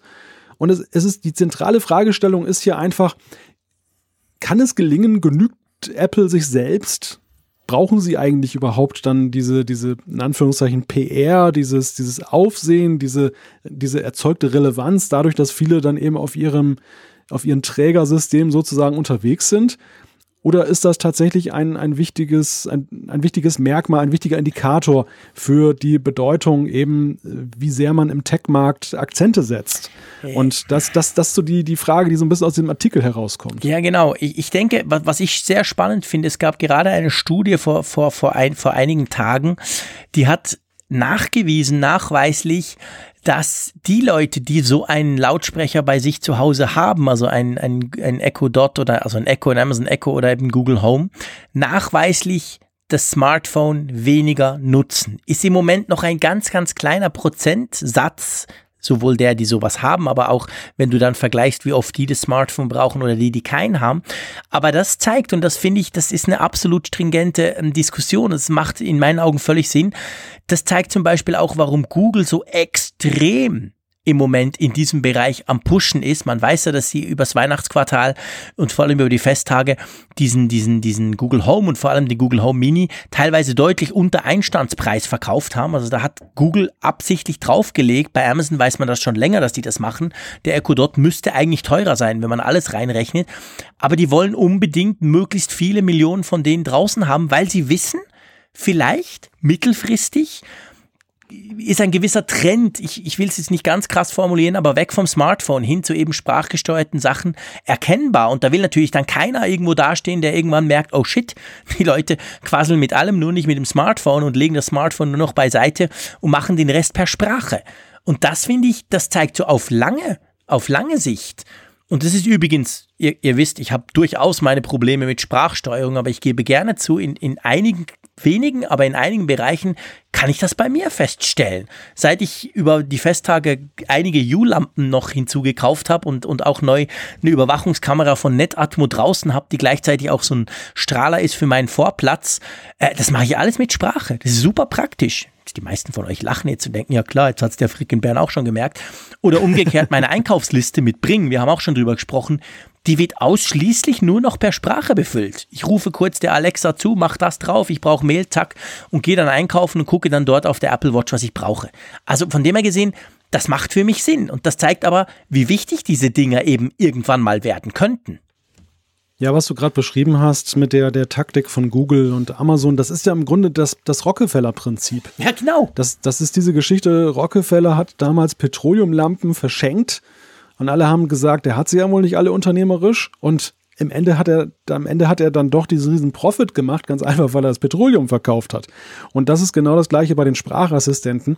Die schaffen sich Marktanteile, Amazon und Google, riesige Marktanteile und ähm, bauen darauf auf. Und mhm. das, das ist etwas, was Apple anders angeht. Sie sagen einfach, ähm, ja, der, der Sprachassistent, der, der wird halt mitgeliefert, mal mehr, mal weniger innovativ und ähm, am Ende die Leute werden schon irgendwie nutzen. Und ich glaube, die Rechnung geht nicht auf. Also ich entdecke bei mir selber auch, dass ich immer mehr eine Affinität einfach für den Echo entwickle. Mhm. Ich habe mittlerweile meinen zweiten Echo Dot gekauft, weil der jetzt nach Weihnachten dann noch fast verschenkt wurde für 30 Euro. Ja, genau und ich dann als das als Gegensprechanlage benutzen kann, um vom Dachzimmer zur Küche dann mit der Familieninteraktion zu treten, was dann zum Beispiel mit Siri auch so ohne weiteres nicht möglich ist. Und ich stelle einfach auch fest, dass die Erkennung, die Sprach, also die, die Spracherkennung deutlich besser ist, deutlich einfacher. Wie, wie oft arbeite ich mich daran ab, Siri zu rufen und da kommt einfach nichts. Ja. Und ähm, beim Echo versteht mich immer. Ja, es ist definitiv so. Also ich, ich sag's euch ehrlich, ich, ich habe mir das auch vorgenommen, definitiv einmal mehr für dieses Jahr, aber ich brauche Sprachassistenten overall viel mehr. Das ist mal der eine Punkt. Also ich verliere langsam als alter Sack die Scheu davor. Und vor allem, das gilt für Amazon, das gilt aber auch für Google Home. Ich habe beide zu Hause. Die Dinger verstehen mich praktisch immer. Also ich sag's mal so, manchmal springen sie an, ohne dass ich das Keyword sage und dann quasseln sie irgendeinen Mist. Das passiert immer mal wieder. Gefühlt finde ich bei, bei, beim Echo Dot öfter als, als beim Google Home. Aber wenn ich, wenn ich quasi sage, so, jetzt will ich was, dann verstehen sie mich. Ich sag das hier immer. Die verstehen mich absolut on point. Sie können nicht immer ganz alles machen, was ich von ihnen verlange. Vor allem, wenn dann die Kids anfangen, die finden das natürlich sowieso cool und dann irgendwelche Aufgaben stellen. Aber sie sind schon brutal weit. Und es geht ja weiter. Also Google gerade, weil ich sowieso alles bei Google habe, kennt mich natürlich auch gut. Dadurch kann Google manchmal noch ein bisschen mehr machen, weil die einfach so viel über mich wissen. Ähm, und das ist eine Riesengeschichte, definitiv. Und, und da ist, da, da habe ich schon auch ein bisschen die Befürchtung, dass Apple da den Anschluss verlieren könnte, was heute und morgen, dieses und nächstes Jahr wahrscheinlich noch definitiv kein Problem darstellt. Aber wie sieht's dann in fünf oder zehn Jahren aus? Ja, richtig. Es, es, sind manchmal ganz einfache Dinge. Bei, bei Amazon ist es zum Beispiel aktuell so, dass immer mehr Zeitungen, das berühmte Totholz, wie du dazu sagen pflegst, dann auch dann äh, diese Skills für sich mhm. entdecken und sagen, komm, wir machen jetzt auch ähm, parallel zu unseren Online-Aktivitäten dann auch noch so ein Skill, dass die Leute sich die aktuellen Schlagzeilen vorlesen lassen können. Ja. Und du hast einfach bei Amazon einfach, relativ einfach die Möglichkeit, sowas zu entwickeln, während es dann eben mit Siri nicht möglich ist. Apple experimentiert das, das konnten wir diese Tage auch lesen, jetzt auch damit, dass sie irgendwie so, so eine Nachrichtenfunktion in den USA haben, dass du eben fragen kannst, gibt es was Neues, aber das auch wieder total eingeschränkt und nur mit ausgewählten Partnern Partnern mhm. überhaupt. Und das ist einfach Mist, weil ja. da, dadurch wird eben auch Relevanz geschaffen. Es ist ja letztendlich so, dass wenn die Medien solche Skills entwerfen, dann bewerben sie sie auch. Und ja, das logisch. heißt, sie bewerben indirekt eben dann auch das Echo und damit ist wieder ein Marktanteil geschaffen. Ja. Und das, da sehe ich einfach Apple auf einem sehr schlechten Weg, falls die Sprachassistenten sich dann letztgültig durchsetzen. Und äh, ich habe so das Gefühl, sie glauben nicht so recht daran. Ja, sie glauben offensichtlich nicht so, nicht so recht daran. Sie das ist ja eigentlich das Tragische dran. Sie haben's, sie haben vielleicht einfach aktuell auch keinen Sprachassistenten, der wirklich mit der geballten Power von Amazon äh, und von Google im Moment mithalten kann, was natürlich krass ist, wenn man denkt, dass sie ja die ersten waren, die es mal so richtig angepackt haben mit Siri. Also da muss auf jeden Fall was gehen. Ich glaube nicht unbedingt, dass der, dass der HomePod da das Richtige ist, beziehungsweise der wäre es, wenn dann eben Siri entsprechend im Hintergrund massiv aufgerüstet wird. Das sieht im Moment nicht davon aus, muss aber nicht nichts heißen. Wir wissen es vielleicht ja nur nicht, nicht, nur noch nicht. Aber das, das bleibt auf jeden Fall spannend. Das ist eine, ist eine spannende Geschichte. Und ähm, ich denke schon, diese, gerade diese CES, die wirklich brutal völlig unter diesem Stern stand, hat natürlich genau aufgezeigt, wo es bei Apple im Moment eben fehlt. Ja, ja, genau. Das ist schon ein, denke ich, Fingerzeig, äh, wo da mögliche Probleme in der Zukunft liegen. Wir werden sicherlich in ein paar Jahren darauf zurückblicken ja. und uns die Frage stellen, hat es was bedeutet oder war es dann vielleicht doch nur ein Strohfeuer. Genau, da können wir dann sagen, wir haben im Apfelfunk 99 schon darauf hingewiesen, dass diese Probleme kommen werden und wenn sie dann im Apfelfunk 378 ähm, dann tatsächlich da sind, dann können wir sagen, wir haben es schon gewusst. Ähm, was der Steve Jobs zumindest, beziehungsweise Apple definitiv auch schon gewusst haben, die waren ja dann bei einer anderen Geschichte ziemlich früh dabei, nämlich bei den Emojis. Es gab ja auf dem iPhone, auf dem seligen, ganz alten, ersten, zweiten, glaube ich, iPhone, gab es ja relativ schnell eine eigene Emoji-Tastatur. Und wenn du natürlich sowas hast, ja, dann musst du halt die Bildchen auch zeichnen. Und da, Malte, da gab es wirklich einen spannenden Blogpost dieser Tage. ja, da hat sich eine frühere Praktikantin von Apple zu Wort gemeldet, die heute als Designerin arbeitet und die damals eben in ihrem Praktikum, daran sieht man, dass das Thema noch nicht ganz so hoch aufgehängt wurde, einem Apple-Ingenieur oder Mitarbeiter, ich möchte ja sagen Mitarbeiter, dabei äh, geholfen hat, dann diese Vorauswahl zu treffen, das Design zu entwerfen für diese Emojis. Apple, das muss man dazu sagen, die haben die Emojis zuerst für den japanischen Markt herausgebracht. Denn in Japan war das da schon sehr früh ein, ein Thema. Ein, das hat da Begeisterung ausgelöst und man hat es aber erkannt und hat auch eben sehr frühzeitig eben gemerkt, dass das eben wie ein Virus ist, das sich international mhm. ausbreitet und mittlerweile gibt es ja sogar Kinofilme über Emojis und was weiß ich alles.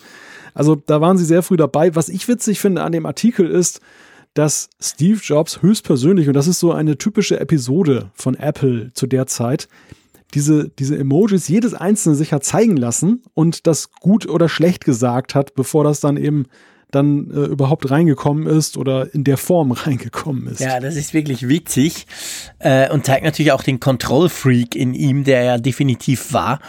Kann man sich heute bei Tim Cook generell nicht mehr so vorstellen. Man kann sich natürlich auch nicht vorstellen. Es gibt ja auch ein paar mehr, muss man fairerweise sagen. Damals war das natürlich noch ganz in den Anfängen. Heute gibt es ja hunderte von Emojis. Was ich aber schon auch spannend finde, auch ja heute, heute ist es ja so, dass diese Emojis per se sind ja, werden ja standardisiert durch, durch, durch das Gremium, das, das diese, das, das solche Standards setzt. Also das ist ja nicht so, dass Apple jetzt sagen kann, komm, wir nehmen noch irgendwie so einen komischen Mac umgedrehten oder irgendwas. Aber wenn das dann standardisiert wird, wenn man sich also quasi entscheidet, ähm, wir machen ein Emoji, das, pff, keine Ahnung, ein Skater, der rückwärts fährt mit einer Kappe oder so, dann ist ja die, die, Umsetzung dann ist quasi den, den einzelnen Herstellern überlassen. Da gab es ja die Geschichte, haben wir auch schon gesprochen, von, ähm, von diesem, diesem Hamburger bzw. Big Mac. Wo ist der Käse? Bei, bei Google war er ganz woanders als bei Apple. Da gibt es andere Geschichten. Man sieht ja das auch. Ich finde es immer ganz witzig, wenn ich Emojis schicke, zum Beispiel per WhatsApp. Das ist natürlich ein gutes Beispiel, weil es plattformübergreifend ist das sieht ja dann teilweise beim anderen ganz anders aus. Beim Android-Smartphone, beim Samsung sieht es ganz anders aus als beim Google Pixel Smartphone. Also je nach Emoji, das du schickst, sind die zwar per se, du weißt schon, das ist jetzt das Lachen oder Weinen oder was auch immer Emoji, aber die sehen halt ganz anders aus. Ja, es gibt ja sogar die Beispiele, wo Apple eine Wasserpistole zeigt, wo andere Stimmt, Hersteller genau. eine, ein richtiges Maschinengewehr dann da symbolisieren. Und da kann es natürlich schon durchaus zu Missverständnissen kommen. Man muss dazu sagen, das Thema Emojis polarisiert ja auch wie kaum ein anderes. Mhm. Und äh, das ist auch durchaus nachvollziehbar in manchen Situationen, denn ich stelle fest, manche Leute, die beschäftigen sich anscheinend ausschließlich mit Emojis den ganzen Tag lang. Also die, die hauen da richtig 100 Stück dann rein, wenn sie eine Nachricht verschicken. Ja, ich staune das vor allem immer wieder. werden. Du hast völlig recht. Und ich staune immer wieder. Ich, ich finde es auch ganz witzig ab und zu. Einfach als, als Zusatz. Was ich nie mache, ist, dass ich quasi komplette Dinge weglasse und dann durch Emojis. Ganz einfach, weil ich selber, wenn ich so eine Message kriege, manchmal Probleme habe, was will er mir jetzt eigentlich sagen. Aber was ich spannend finde, ich, ich kenne auch so Leute, die wirklich unglaublich treffsicher immer ein, das passende Emoji raussuchen. Und zwar jetzt nicht unbedingt nur das, was dir, die, was dir das Apple Keyboard auf, auf dem iPhone zum Beispiel vorschlägt. Da gibt es ja gewisse Vorschläge. Für gewisse Wörter wird dir ein Emoji bzw. ein Symbol vorgeschlagen. Ähm, und was ich mich dann immer frage, wenn ich das selber auch mal machen möchte, warum zum Geier gibt es eigentlich keine Suchfunktion auf der Apple-Tastatur? Ich meine, wir haben, glaube ich, inzwischen 600 Emojis da drauf. Wie zum Geier soll ich da, pf, keine Ahnung, eine Straßenbahn finden, wenn ich, ich, ich scroll mir ja da einen Wolf, wenn ich das mal ausprobieren will. Das kann man ja Kleiner nicht Tipp an suchen. dieser Stelle. Kleiner Tipp an Ja? dieser Stelle. Ähm, hast du diese Funktion eingeschaltet, dass er dir die Wörter vorschlägt in der Vervollständigung? Natürlich. Wenn du da mal Straßenbahn eingibst, dann, schau doch komm. mal, ja, was er das dir ist da ein blödes anbietet. Beispiel, weil da, da, da schlägt er eins vor. Gebe ich dir recht. Ich Ja. weiß, die Wortvorschläge sind ja manchmal angereichert durch Emojis, genau. Aber es gibt natürlich viele, die er dir nicht vorschlägt. Ja, das stimmt. Und dann musst du quasi ja kurz Tastatur wechseln, dann hast du ja dieses Layout. Und dann, äh, ich krieg zum Beispiel manchmal, äh, auch von meiner Frau, by the way, spannende Tiere geschickt, wo ich denke, wow, wusste gar nicht, dass es den gibt, irgend so ein Käfer oder irgend so was anderes. Und dann, wenn ich das selber suchen will, ja, keine Ahnung, wo das ist, ich scroll mir dann da irgendwo durch und denke, hä, warum machen die da keine Suchfunktion rein? Weil Emojis sind ja sehr populär, das muss man schon sagen. Also das Ja. ist ja, sie sind nicht nur, sie sind nicht nur, ähm, sie werden nicht nur kontrovers diskutiert, sie sind grundsätzlich, gerade in sozialen Medien, sind sie sehr populär. Ja, ich gebe dir recht, es, es wirkt über Strecken noch sehr angeflanscht. Ja, also genau. Als wenn es wirklich so eine Sache ist, die jetzt gerade ganz neu dazugekommen ist. Und wenn man bedenkt, wie, wie viele Jahre wir jetzt diese Emojis schon beobachten, wie weit das jedes Jahr aufgebohrt wird, um das zu erweitern, Mhm. dann ist es schon bemerkenswert, dass es da relativ schlechte Steuerung gibt. Also ich glaube, einige ähm, Tastaturentwickler, die so Software-Tastaturen dann als Alternative anbieten, die haben das erkannt Ja. und bieten eine bessere Lösung. Aber on board, da gebe ich dir völlig recht, beim, beim iPhone oder bei, unter iOS ist das ja doch noch ziemlich zurückgeblieben. Was ich auch in der, an, in der Sache ein bisschen schwierig finde, ist, für mich sind manchmal sowohl beim Verfassen als auch beim Lesen von Emojis ähm, die Gesichtsausdrücke nicht so wirklich ersichtlich. Also ich finde, es gibt ziemlich viele, die sich ziemlich ähnlich au Ja. äh, aussehen. Und ähm, man müsste sie eigentlich vergrößern, wenn man sie in WhatsApp verschickt, dann hat man das tatsächlich, dass der größer ist, wenn der nur alle, alleine für sich steht in der Nachricht. Aber ansonsten sind die manchmal wirklich miniaturmäßig klein. Man kann sich nie, auch nicht irgendwo so eine Hilfe holen nach dem Motto, was bist du denn überhaupt für einer, bevor man den falschen verschickt. Und das, das finde ich, ist auch noch so ausbaufähig. Ich bin ja super froh, dass du das sagst. Ich hätte mich das ja nicht getraut, weil sonst hauen sie mir gleich wieder um die Ohren. Ich sei halt ein alter Sack und sehe nicht mehr gut. Aber es geht mir genau gleich. Also wenn sie allein stehen, dann werden sie ja zum Beispiel bei iMessage schön vergrößert. Dann sind sie ja zum Teil ganz groß. Aber sonst denke ich manchmal auch, hey, äh, pff, und man kann ja nicht reinzoomen. Also ich, ich sehe dann eben so vier irgendwelche Symbole und weiß dann gar nicht unbedingt, was es eigentlich ist. Also das könnte man durchaus noch ähm, ausbauen. Äh, Wir haben jetzt einen kleinen Exkurs gemacht rund um die Emojis, aber das ist ganz passend. Wir verlinken den Original-Blogpost selbstverständlich in den Show Notes. Lest euch das mal durch, das ist ganz spannend, so quasi zu sehen, wie das Ganze entstanden ist und wie das ja doch auch noch eigentlich recht ad hoc und so ein bisschen hemdsärmelig am Anfang angepackt wurde, bis hin, wo wir eben dann heute stehen. Tja, Malte, das nächste Thema ist definitiv eins, das dich angeht. Nicht unbedingt, weil ich ja nicht Fan bin von der Touch bei, euch, ich war ja ganz großer Fan, als das rauskam mit dem MacBook Pro, brauche es aber praktisch auch nie mehr inzwischen. Aber es gibt jetzt eine App, die, ich sag mal, die Touchbar noch so ein bisschen nützlicher macht, oder?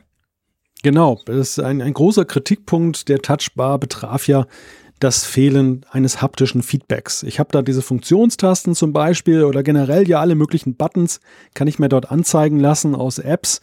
Und wenn ich da drauf klicke, im Gegensatz zur restlichen Tastatur, die direkt darunter ist, ich bekomme keine Rückmeldung.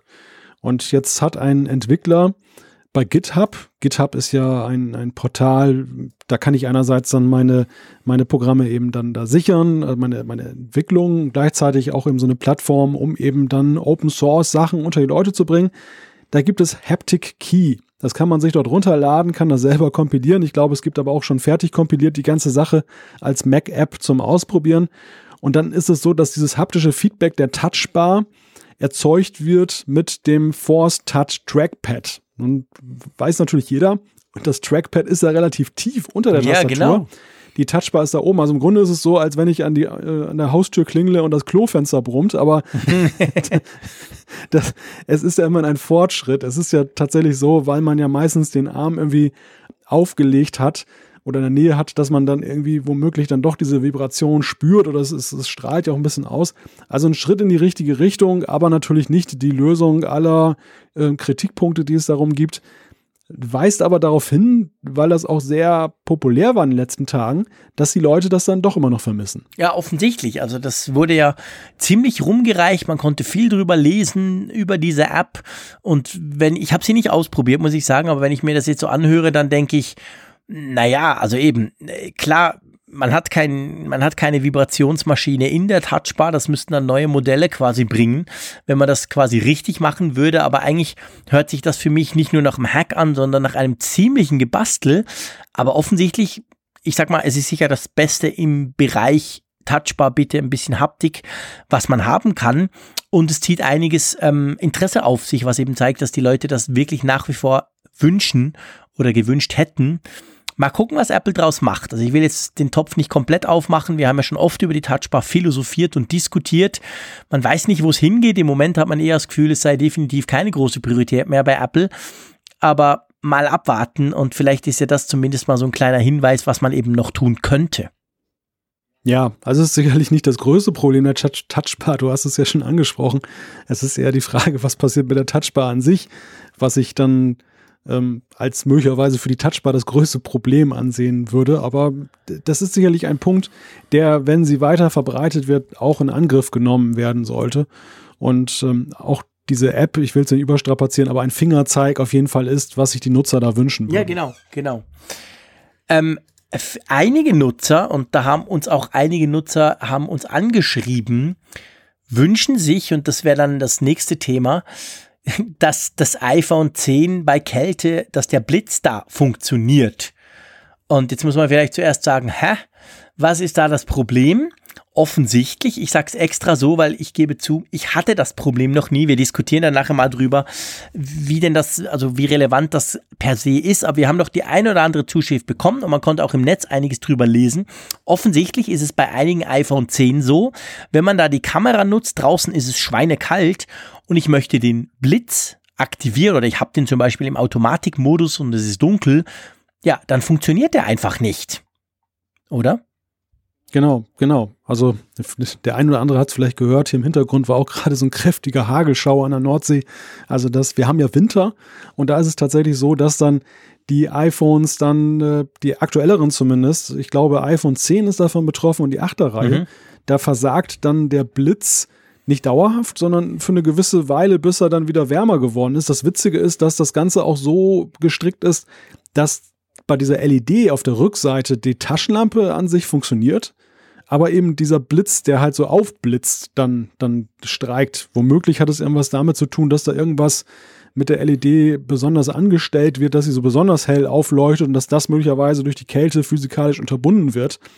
Auf jeden Fall ein sehr merkwürdiges Phänomen und Chip.de, die haben das dann auch mal in einem Video nachgestellt, haben dann da mal versuchsweise ein paar iPhones in den Kühlschrank gelegt und hinterher geguckt, was damit passiert. Nun, die, die Frage, die ich mir stelle, und da mögen mir jetzt unsere Hörer da draußen widersprechen, aber wenn es kalt ist, dann bin ich ja meistens draußen. Und wenn ich draußen bin, dann ist es äh, im Winter, also für die Fotografie meistens hell, weil Fotografieren in Dunkelheit, selbst mit Blitz, schwierige Geschichte. Also wie, wie ähm, tiefgreifend, schwerwiegend ist denn dieses Problem eigentlich für mich jetzt in der Realität? Natürlich, klar, wenn ich jetzt mal das Szenario habe, ich bin tatsächlich bei 0 Grad irgendwie draußen und will irgendjemand fotografieren und das funktioniert nicht, ist natürlich blöd, ganz klar. Aber bei wie vielen Fotos spielt das eine Rolle? Ist genau die Frage, die ich mir auch stelle. Also ich hatte das Problem noch nie, Ganz einfach, weil ich noch nie in der Situation war, dass ich es gebraucht hätte. Man muss dazu fairerweise sagen, ich bin sowieso nicht ein Fan des Blitzes. Der ist bei mir eigentlich eines der, eine der ersten Einstellungen, die ich beim neuen iPhone immer vornehme, ist, dass ich den Blitz deaktiviere. Ich weiß, dass inzwischen natürlich mit iOS 11 und, und, vor allem mit der neuen Generation von iPhones, also 8, 8 Plus und, und 10er, hat ja der Blitz neue Funktionen bekommen, wo er wirklich viel besser ist. Er, er macht ja nicht nur so das klassische Blitz, er kann ja inzwischen wirklich ein komplettes Bild ausleuchten. Da hat ja Apple das auf der Keynote auch vorgestellt. Das hat irgendeinen fancy Namen, diese Funktion, die ich natürlich jetzt vergessen habe. Aber ähm, trotzdem irgendwie, der Blitz ist was für mich, was ich eigentlich nie brauche, beziehungsweise ich brauche einfach eine Taschenlampe der Nacht. Aber ähm, nicht als Blitz äh, zur Unterstützung der Kamera und schon gar nicht draußen und schon gar nicht, wenn es schweinekalt ist. Also von dem her gesehen, ich hatte das Problem tatsächlich noch nie kann da dazu eben auch nichts sagen, aber möchte auch wie du eigentlich die Frage umdrehen und einfach mal in unsere Hörerschaft äh, werfen und sagen, hey, braucht ihr den Blitz viel und vor allem hattet ihr das Problem auch, dass der eben in der Kälte quasi komplett versagt? Weil für mich ist das, gebe ich gerne zu, eine irgendwie ganz, eine ganz merkwürdige Geschichte, einfach weil ich denke, ja, hey, in die, da, da kommst du nie hin. Also das Problem hast du nie. Selbst wenn jetzt all die iPhones das nicht können, wer fotografiert schon in, in, in großer Kälte und dann noch im Dunkeln und braucht dazu noch den Blitz? Aber ich sage das jetzt extra mal so salopp und hoffe natürlich dadurch das ein oder andere Feedback zu provozieren, wo ihr uns schreibt, doch, ist eine wichtige Funktion, Apple muss das fixen. Ja, ich bin auch gespannt. Gut. So, bevor wir dann zum Feedback gehen, dass wir dann tatsächlich noch, glaube ich, das ein oder andere machen können, äh, ist es natürlich Zeit für die Umfrage der Woche. Wir hatten ja letzte Woche eine Umfrage, die sehr deutlich ausfiel, das sei an dieser Stelle schon mal gesagt. Und es gibt dann auch wieder eine neue. Ähm, wollen wir gleich mal zur aktuellen Umfrage, zur Auflösung der aktuellen Umfrage kommen? Ja, also 1530 Teilnehmer haben wir mal wieder gezählt. Ganz herzliches Dankeschön Geil. dafür, dass ihr immer eifrig da klickt und mitmacht.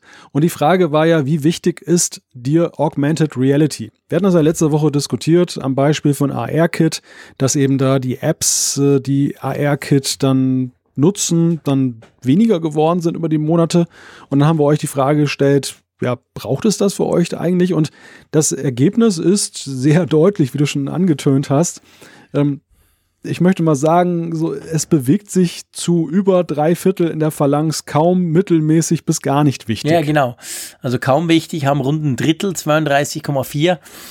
Und dann gar nicht wichtig, 20,3, also schon über 50 Prozent sagen eigentlich, pff, ist nicht so wichtig.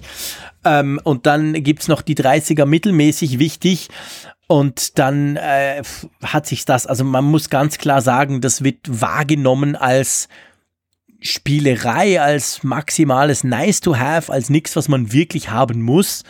Das erklärt natürlich auch so ein bisschen halt, ich sag mal, das ist ja immer ein Zusammenspiel. Der Entwickler macht was, weil er findet, die Leute finden es cool und werden es dann wahrscheinlich auch nutzen und umgekehrt. Also von dem her gesehen, da fehlt halt schon noch, und das haben wir auch schon diskutiert, das müssen wir jetzt hier nicht mehr vertiefen, es fehlt halt schon noch so ein bisschen das zündende Ding, wo du denkst, ja genau, das muss ich unbedingt haben, so cool mit diesem AR das fehlt irgendwie noch.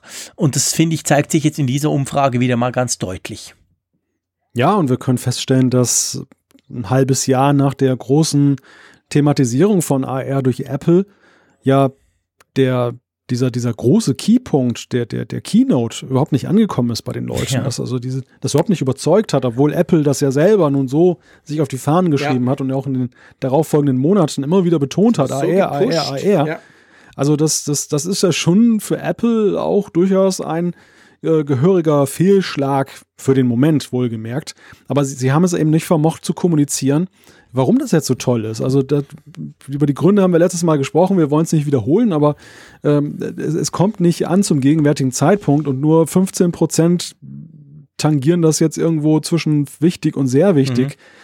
Und das ist, das ist erschreckend wenig. Also, dass, Ja. dass das nicht überzeugt, da habe ich auch mit gerechnet, dass es so viele sind, die das jetzt ähm, für Mumpitz halten. Das ähm, ist interessant und, und bestärkt mich auch so in meiner Wahrnehmung, dass es eben genau so, es gibt Probleme. Es Ja. fehlt einem irgendwo noch die Killer-Anwendung und es fehlt, glaube ich, auch das Hardware-Teil. Ja, ganz genau, ist genau der Punkt. Gut, Umfrage der Woche von dieser Woche. Es geht um den Nicht-Stören-Modus. Äh, warum sagst du dem eigentlich Automodus? Erklär mir das. Heißt der offiziell so?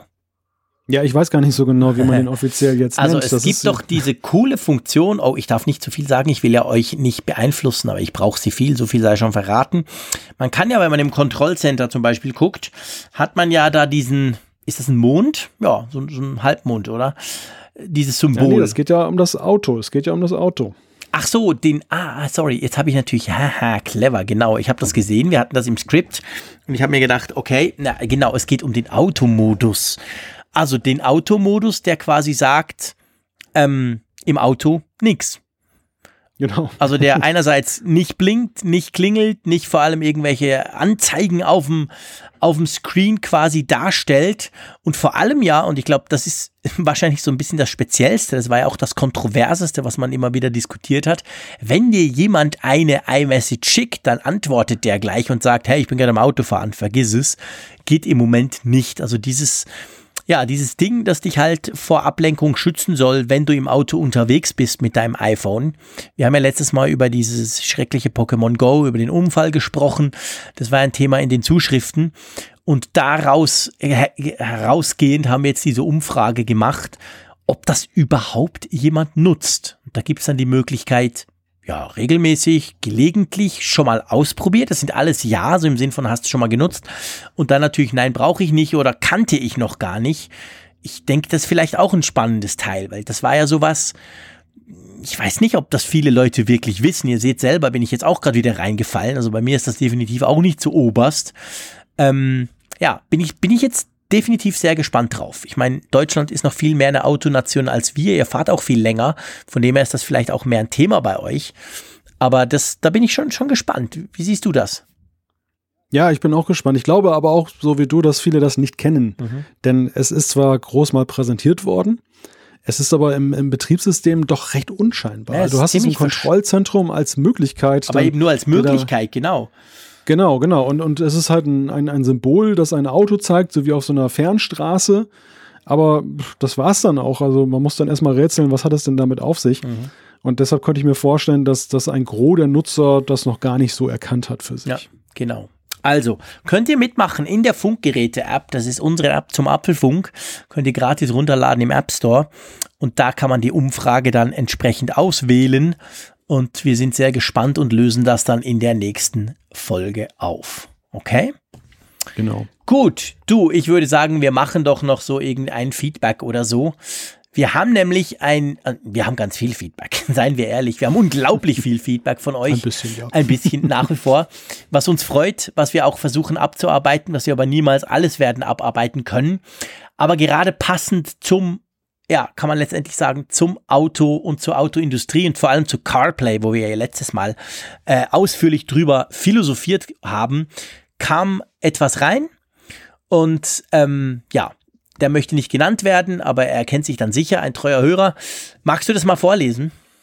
Ja, wir wissen gar nicht genau, ob er nicht genannt werden will, aber ich gehe jetzt mal davon aus, da er jetzt dann da in so einer ähm, Zwischenrolle ist, da er nun selber bei einem, bei einem Premium-Autohersteller arbeitet, dass es vielleicht nicht dann unbedingt Genau. ähm, so toll ist, wenn wir ihn jetzt beim Namen nennen. Deshalb haben wir mal darauf verzichtet.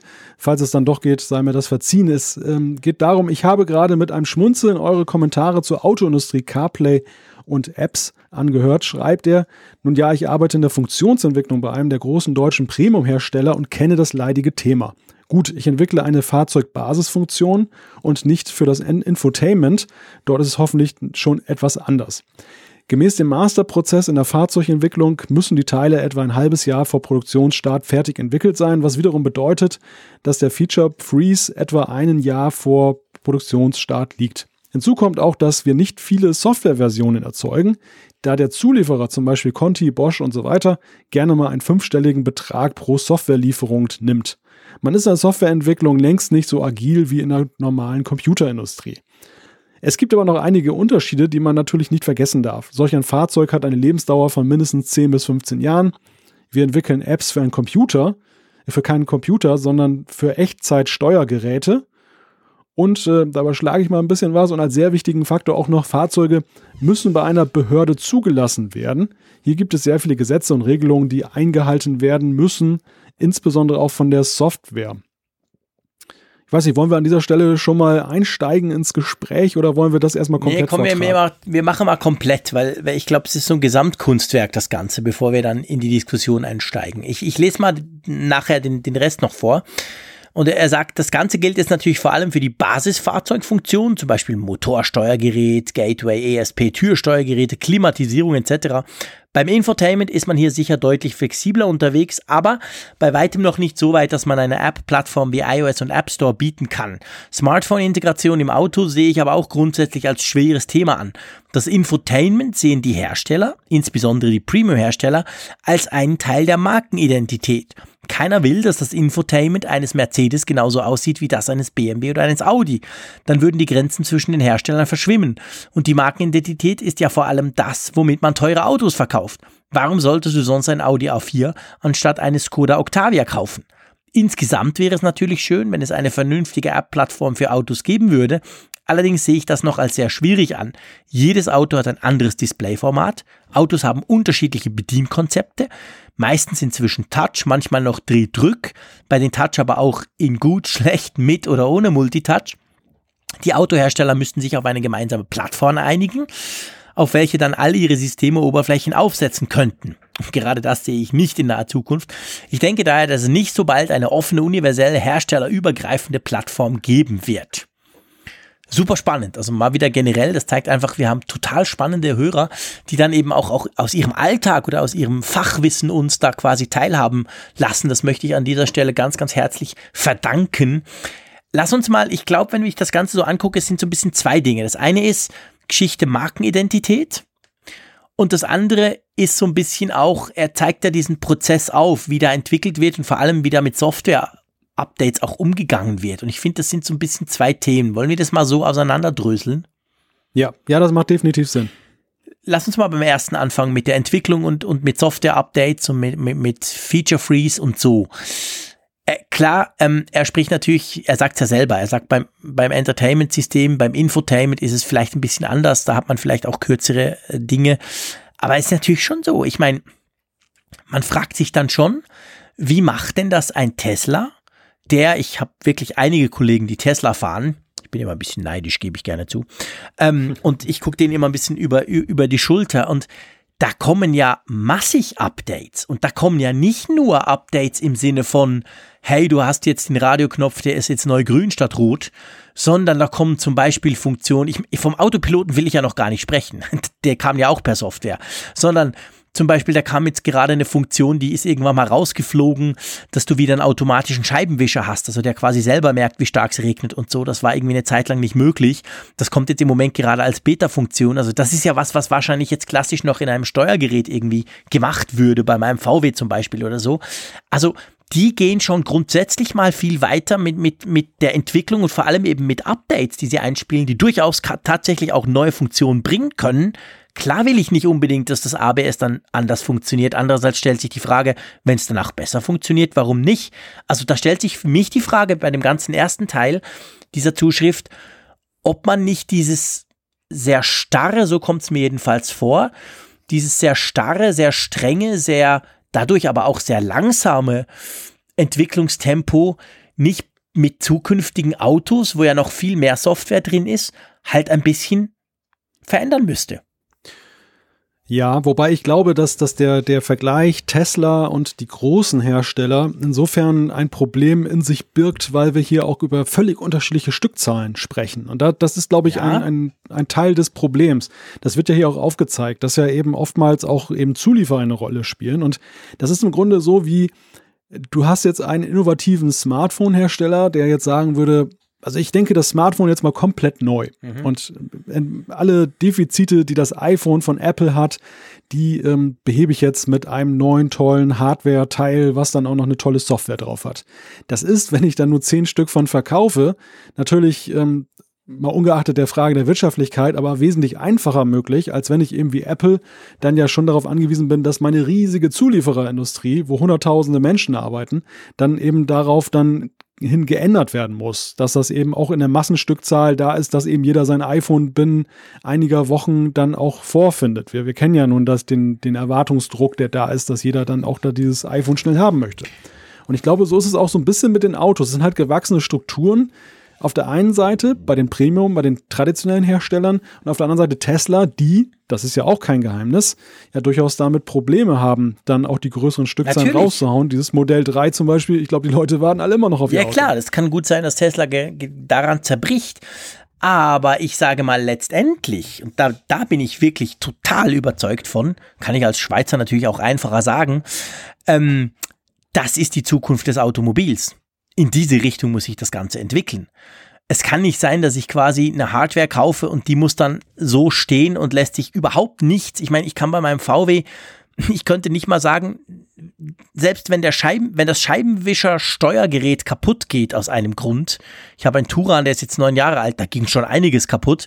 Ist aber kein Vorwurf an VW, das wäre bei anderen auch so. Aber dann kriege ich genau das fucking gleiche Steuergerät aus dem Jahr 2003 wieder und nicht irgendein neues, das vielleicht zum Beispiel eine schnellere Wischfrequenz hätte, weil das einfach nicht geht. Ja. Und solches Zeug muss ich sagen, hey, sorry, das ist 1980er Zeug.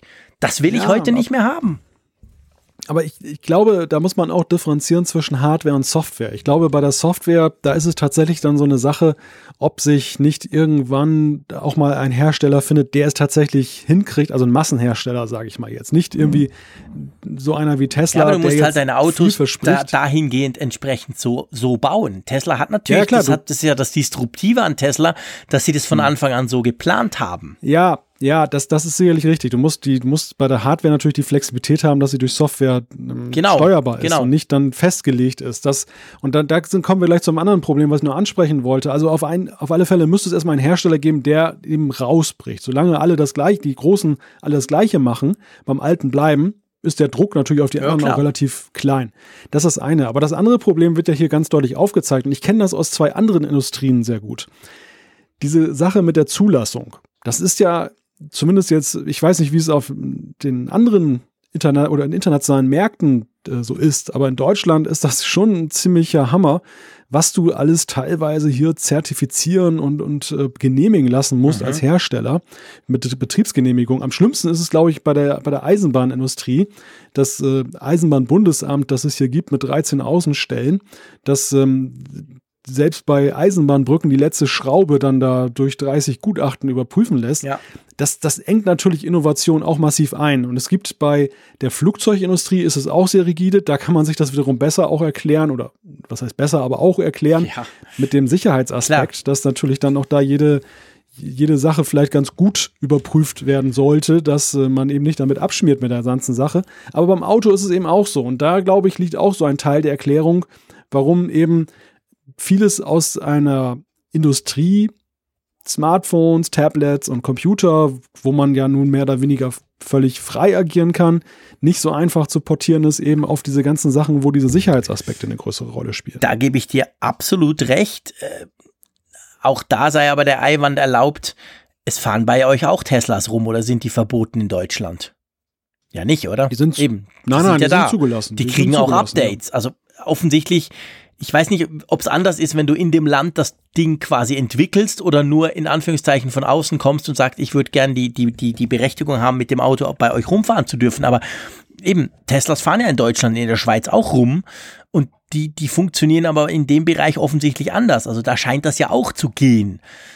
Ähm, aber ich denke ja, schon, es ist ein Prozess, logisch. Das kann man nicht von heute ja. auf morgen. Es ist viel einfacher, wenn du von außen kommst mit viel Geld und sagst, wir machen jetzt mal alles anders, wie das ja Apple letztendlich beim iPhone damals gemacht hat, als wenn du eben die bestehenden Strukturen irgendwie versuchen musst, da wo sinnvoll um, umzu, umzumodeln.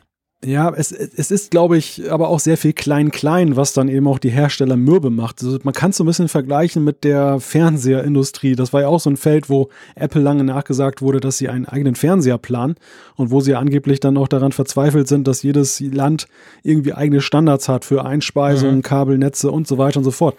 Und so ähnlich ist das auch, glaube ich, bei Mobilität. Du hast natürlich gewissen Grundkonsens, was möglich ist, aber ich weiß zum Beispiel eben auch, dass eben bestimmte Features, die ein Tesla hat, in Deutschland nicht zugelassen sind, also müssen sie dann auf Länderbasis abgeschaltet ja. werden.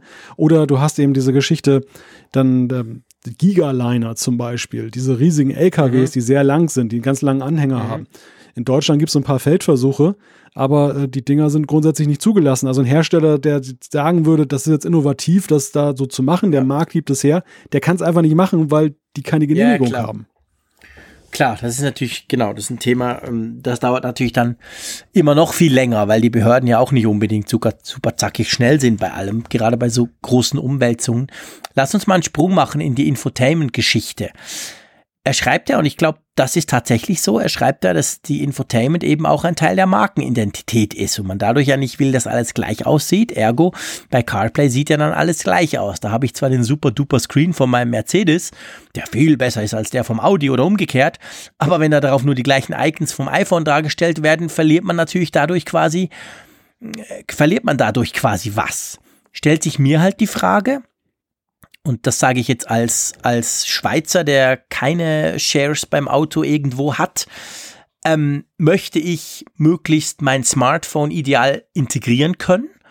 Oder möchte ich quasi die super duper fancy ähm, Auto-integrierte Geschichte haben? Ich weiß nicht, wie siehst du das? Bei mir wäre ja, das Smartphone wichtig, aber ich gebe gerne zu, ich habe natürlich auch noch nie so eines dieser super geilen Premium-Modelle gefahren, die inzwischen wirklich hammermäßig viel Software drin haben und das sieht auch immer so ganz schön aus am Genfer Autosalon mhm. oder so. Also von dem her kann ich, spreche ich natürlich nur aus einem sehr begrenzten Bereich. Aber ich sag mal, wenn ich mit meinem Auto vergleiche, dann muss ich sagen, habe ich definitiv lieber das iPhone da. Also ich bin jetzt auch nicht unterwegs mit der S-Klasse von Mercedes oder jetzt dem größten Audi, den es da gerade am, am Markt gibt. Aber was ich ab und an mal mache, ist, dass ich mir dann beim Autoverleiher, wenn ich mal eine größere Fahrt habe mhm. an einem Wochenende, mir so ein Premium-Fahrzeug dann leihe. Das kann dann mal so ein E-Klasse mhm. Mercedes sein oder so ein Dreier BMW oder so. Und dann komme ich ja schon manchmal in den Genuss eben dieser Infotainment-Systeme, die in der Tat ja dann alle so beschaffen sind, dass sie eben jeder für sich, sie haben Gemeinsamkeiten, aber alle haben auch irgendwie so ihre äh, Finessen und Spezialitäten. Ja. Für mich ist es einfach so, dass ich sage, ähm, sind die denn, oder ich kann den Ansatz verstehen der Hersteller, dass sie sagen, wir wollen uns damit unterscheiden, aber reicht das denn oder muss nicht letztendlich auch einfach die Qualität dann besser sein? Und da bin ich manchmal wirklich so der Ansicht, ähm, da überschätzen sie sich selbst, mhm. denn viele dieser Systeme sind so beschaffen, dass sie mir jetzt als gelegentlicher Nutzer erstmal so kryptisch erscheinen, dass ich mich schon ein bisschen einarbeiten muss. Sie sind nicht so intuitiv, wie es zum Beispiel ein Smartphone System für mich ist. Und deshalb würde ich eigentlich besser damit fahren, wenn ich da CarPlay einsetze. Mhm. Gut, ich kann es in der Regel ja auch, weil die unterstützen es ja, aber äh, ich, ich denke, da, da ist mehr Potenzial drin. Also ich glaube nicht, dass immer diese, diese Dinger dann auch wirklich dann der Markenbildung im Positiven verhelfen, mhm. sondern manchmal eher so sind, dass man auch sagt, und das kam mir her ja, in diesem genau. Beispiel auch, Touchbildschirme zum Beispiel. Ja, genau. Du hast echt teilweise lausige Touchbildschirme ja, ja. bei Autos. Horror, schre schreckliche Matschbirnen so ohne irgendwelches Multitouch, äh, nix. Ja, genau. Genau, Latenz, du, du drückst auf den Knopf und irgendwie eine halbe, gefühlte halbe Minute später passiert erst etwas. Und das, das ist natürlich, wenn du so iPhone verwöhnt mhm. bist von so einem richtig geilen Touchbildschirm, dann ist das natürlich so ein richtiger Downfall. Also ja, genau. der gewinnt ein Hersteller bei mir nicht im Ansehen, sondern eher verliert er dadurch. Deshalb weiß ich nicht, ob das so der, der, der Königsweg ist. Mhm. Es sei denn, man macht es wirklich besser. Dann ja, Chapeau, Hut ab. Ja, genau, genau. Also ich finde auch eigentlich, jeder Hersteller, der, der ein Infotainment-System generell plant, der müsste einfach ein Smartphone zuerst mal in die Finger nehmen oder ein Tablet und dann sagen, okay, rein jetzt rein bedientechnisch vom Screen her und, und wie das flutscht, muss es so sein. Und dann kann er anfangen mit seinen Funktionen. Aber das ist nicht immer so. Das ist sicher bei vielen Autos ist es schon so. Das will ich, will ich gar nicht abstreiten. Die, die Autos kenne ich halt oder nicht oder ist nicht meine Preisklasse. Aber ähm, es ist oft eben nicht so und bei sehr vielen würde ich mir eben wünschen, dass man den ganzen Mist rausschmeißt und dann tatsächlich CarPlay einfach zum Beispiel einsetzt. Ja, ich finde spannend, die, die Zuschrift spannend wurde ja auch geschlossen. Der letzte Satz war, oder um es einfach kurz zu sagen, it's complicated. Und ich glaube, da können wir ihm definitiv recht geben, oder? Ja, das, das ähm, wird durch die Zuschrift nochmal deutlich. Wir haben es ja schon vermutet, aber es ist dann ja doch noch ein bisschen komplizierter als gedacht. Genau. Und ähm, ich würde, wenn du erlaubst, lieber Malte, würde ich gerade das ähm, als Schluss nehmen. Diese Zuschrift, die zeigt, was wir für unglaublich engagierte Hörer haben, die uns auch an ihrem Know-how teilhaben lassen, so wie wir versuchen ein bisschen euch, liebe Hörerinnen und Hörer, an unserem Know-how oder zumindest an unserer Meinung teilhaben zu lassen. Ja, ich bedanke mich ganz herzlich bei dir, lieber Maltes. Wir haben mal wieder eineinhalb Stunden hingelegt, mitten in deiner Babytime. Das ist wirklich ganz, ganz große Klasse. Ich hoffe, wir kriegen das nächste Woche auch wieder hin und ähm, hat großen Spaß gemacht. Ich freue mich. Ich freue mich auch auf viele spannende Zuschriften und wieder auf spannende Apple-Themen und beschließe diese letzte zweistellige Sendung vom Apfelfunk mit den üblichen Worten aus Bern. Tschüss. Ja, kommende Woche sind wir nicht nur bei den Zuschriften dreistellig, sondern auch bei, den, bei der Ausgabenzahl. Aber ich will es nicht beschwören, sondern wir sind wahrscheinlich bald bei vierstellig, zumindest was die Zuschriften angeht. Euch eine schöne Woche. Bis dann.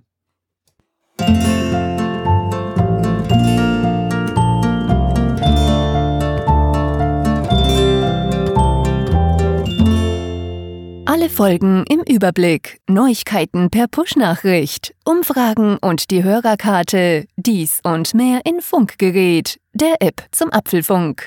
Kostenlos im App Store.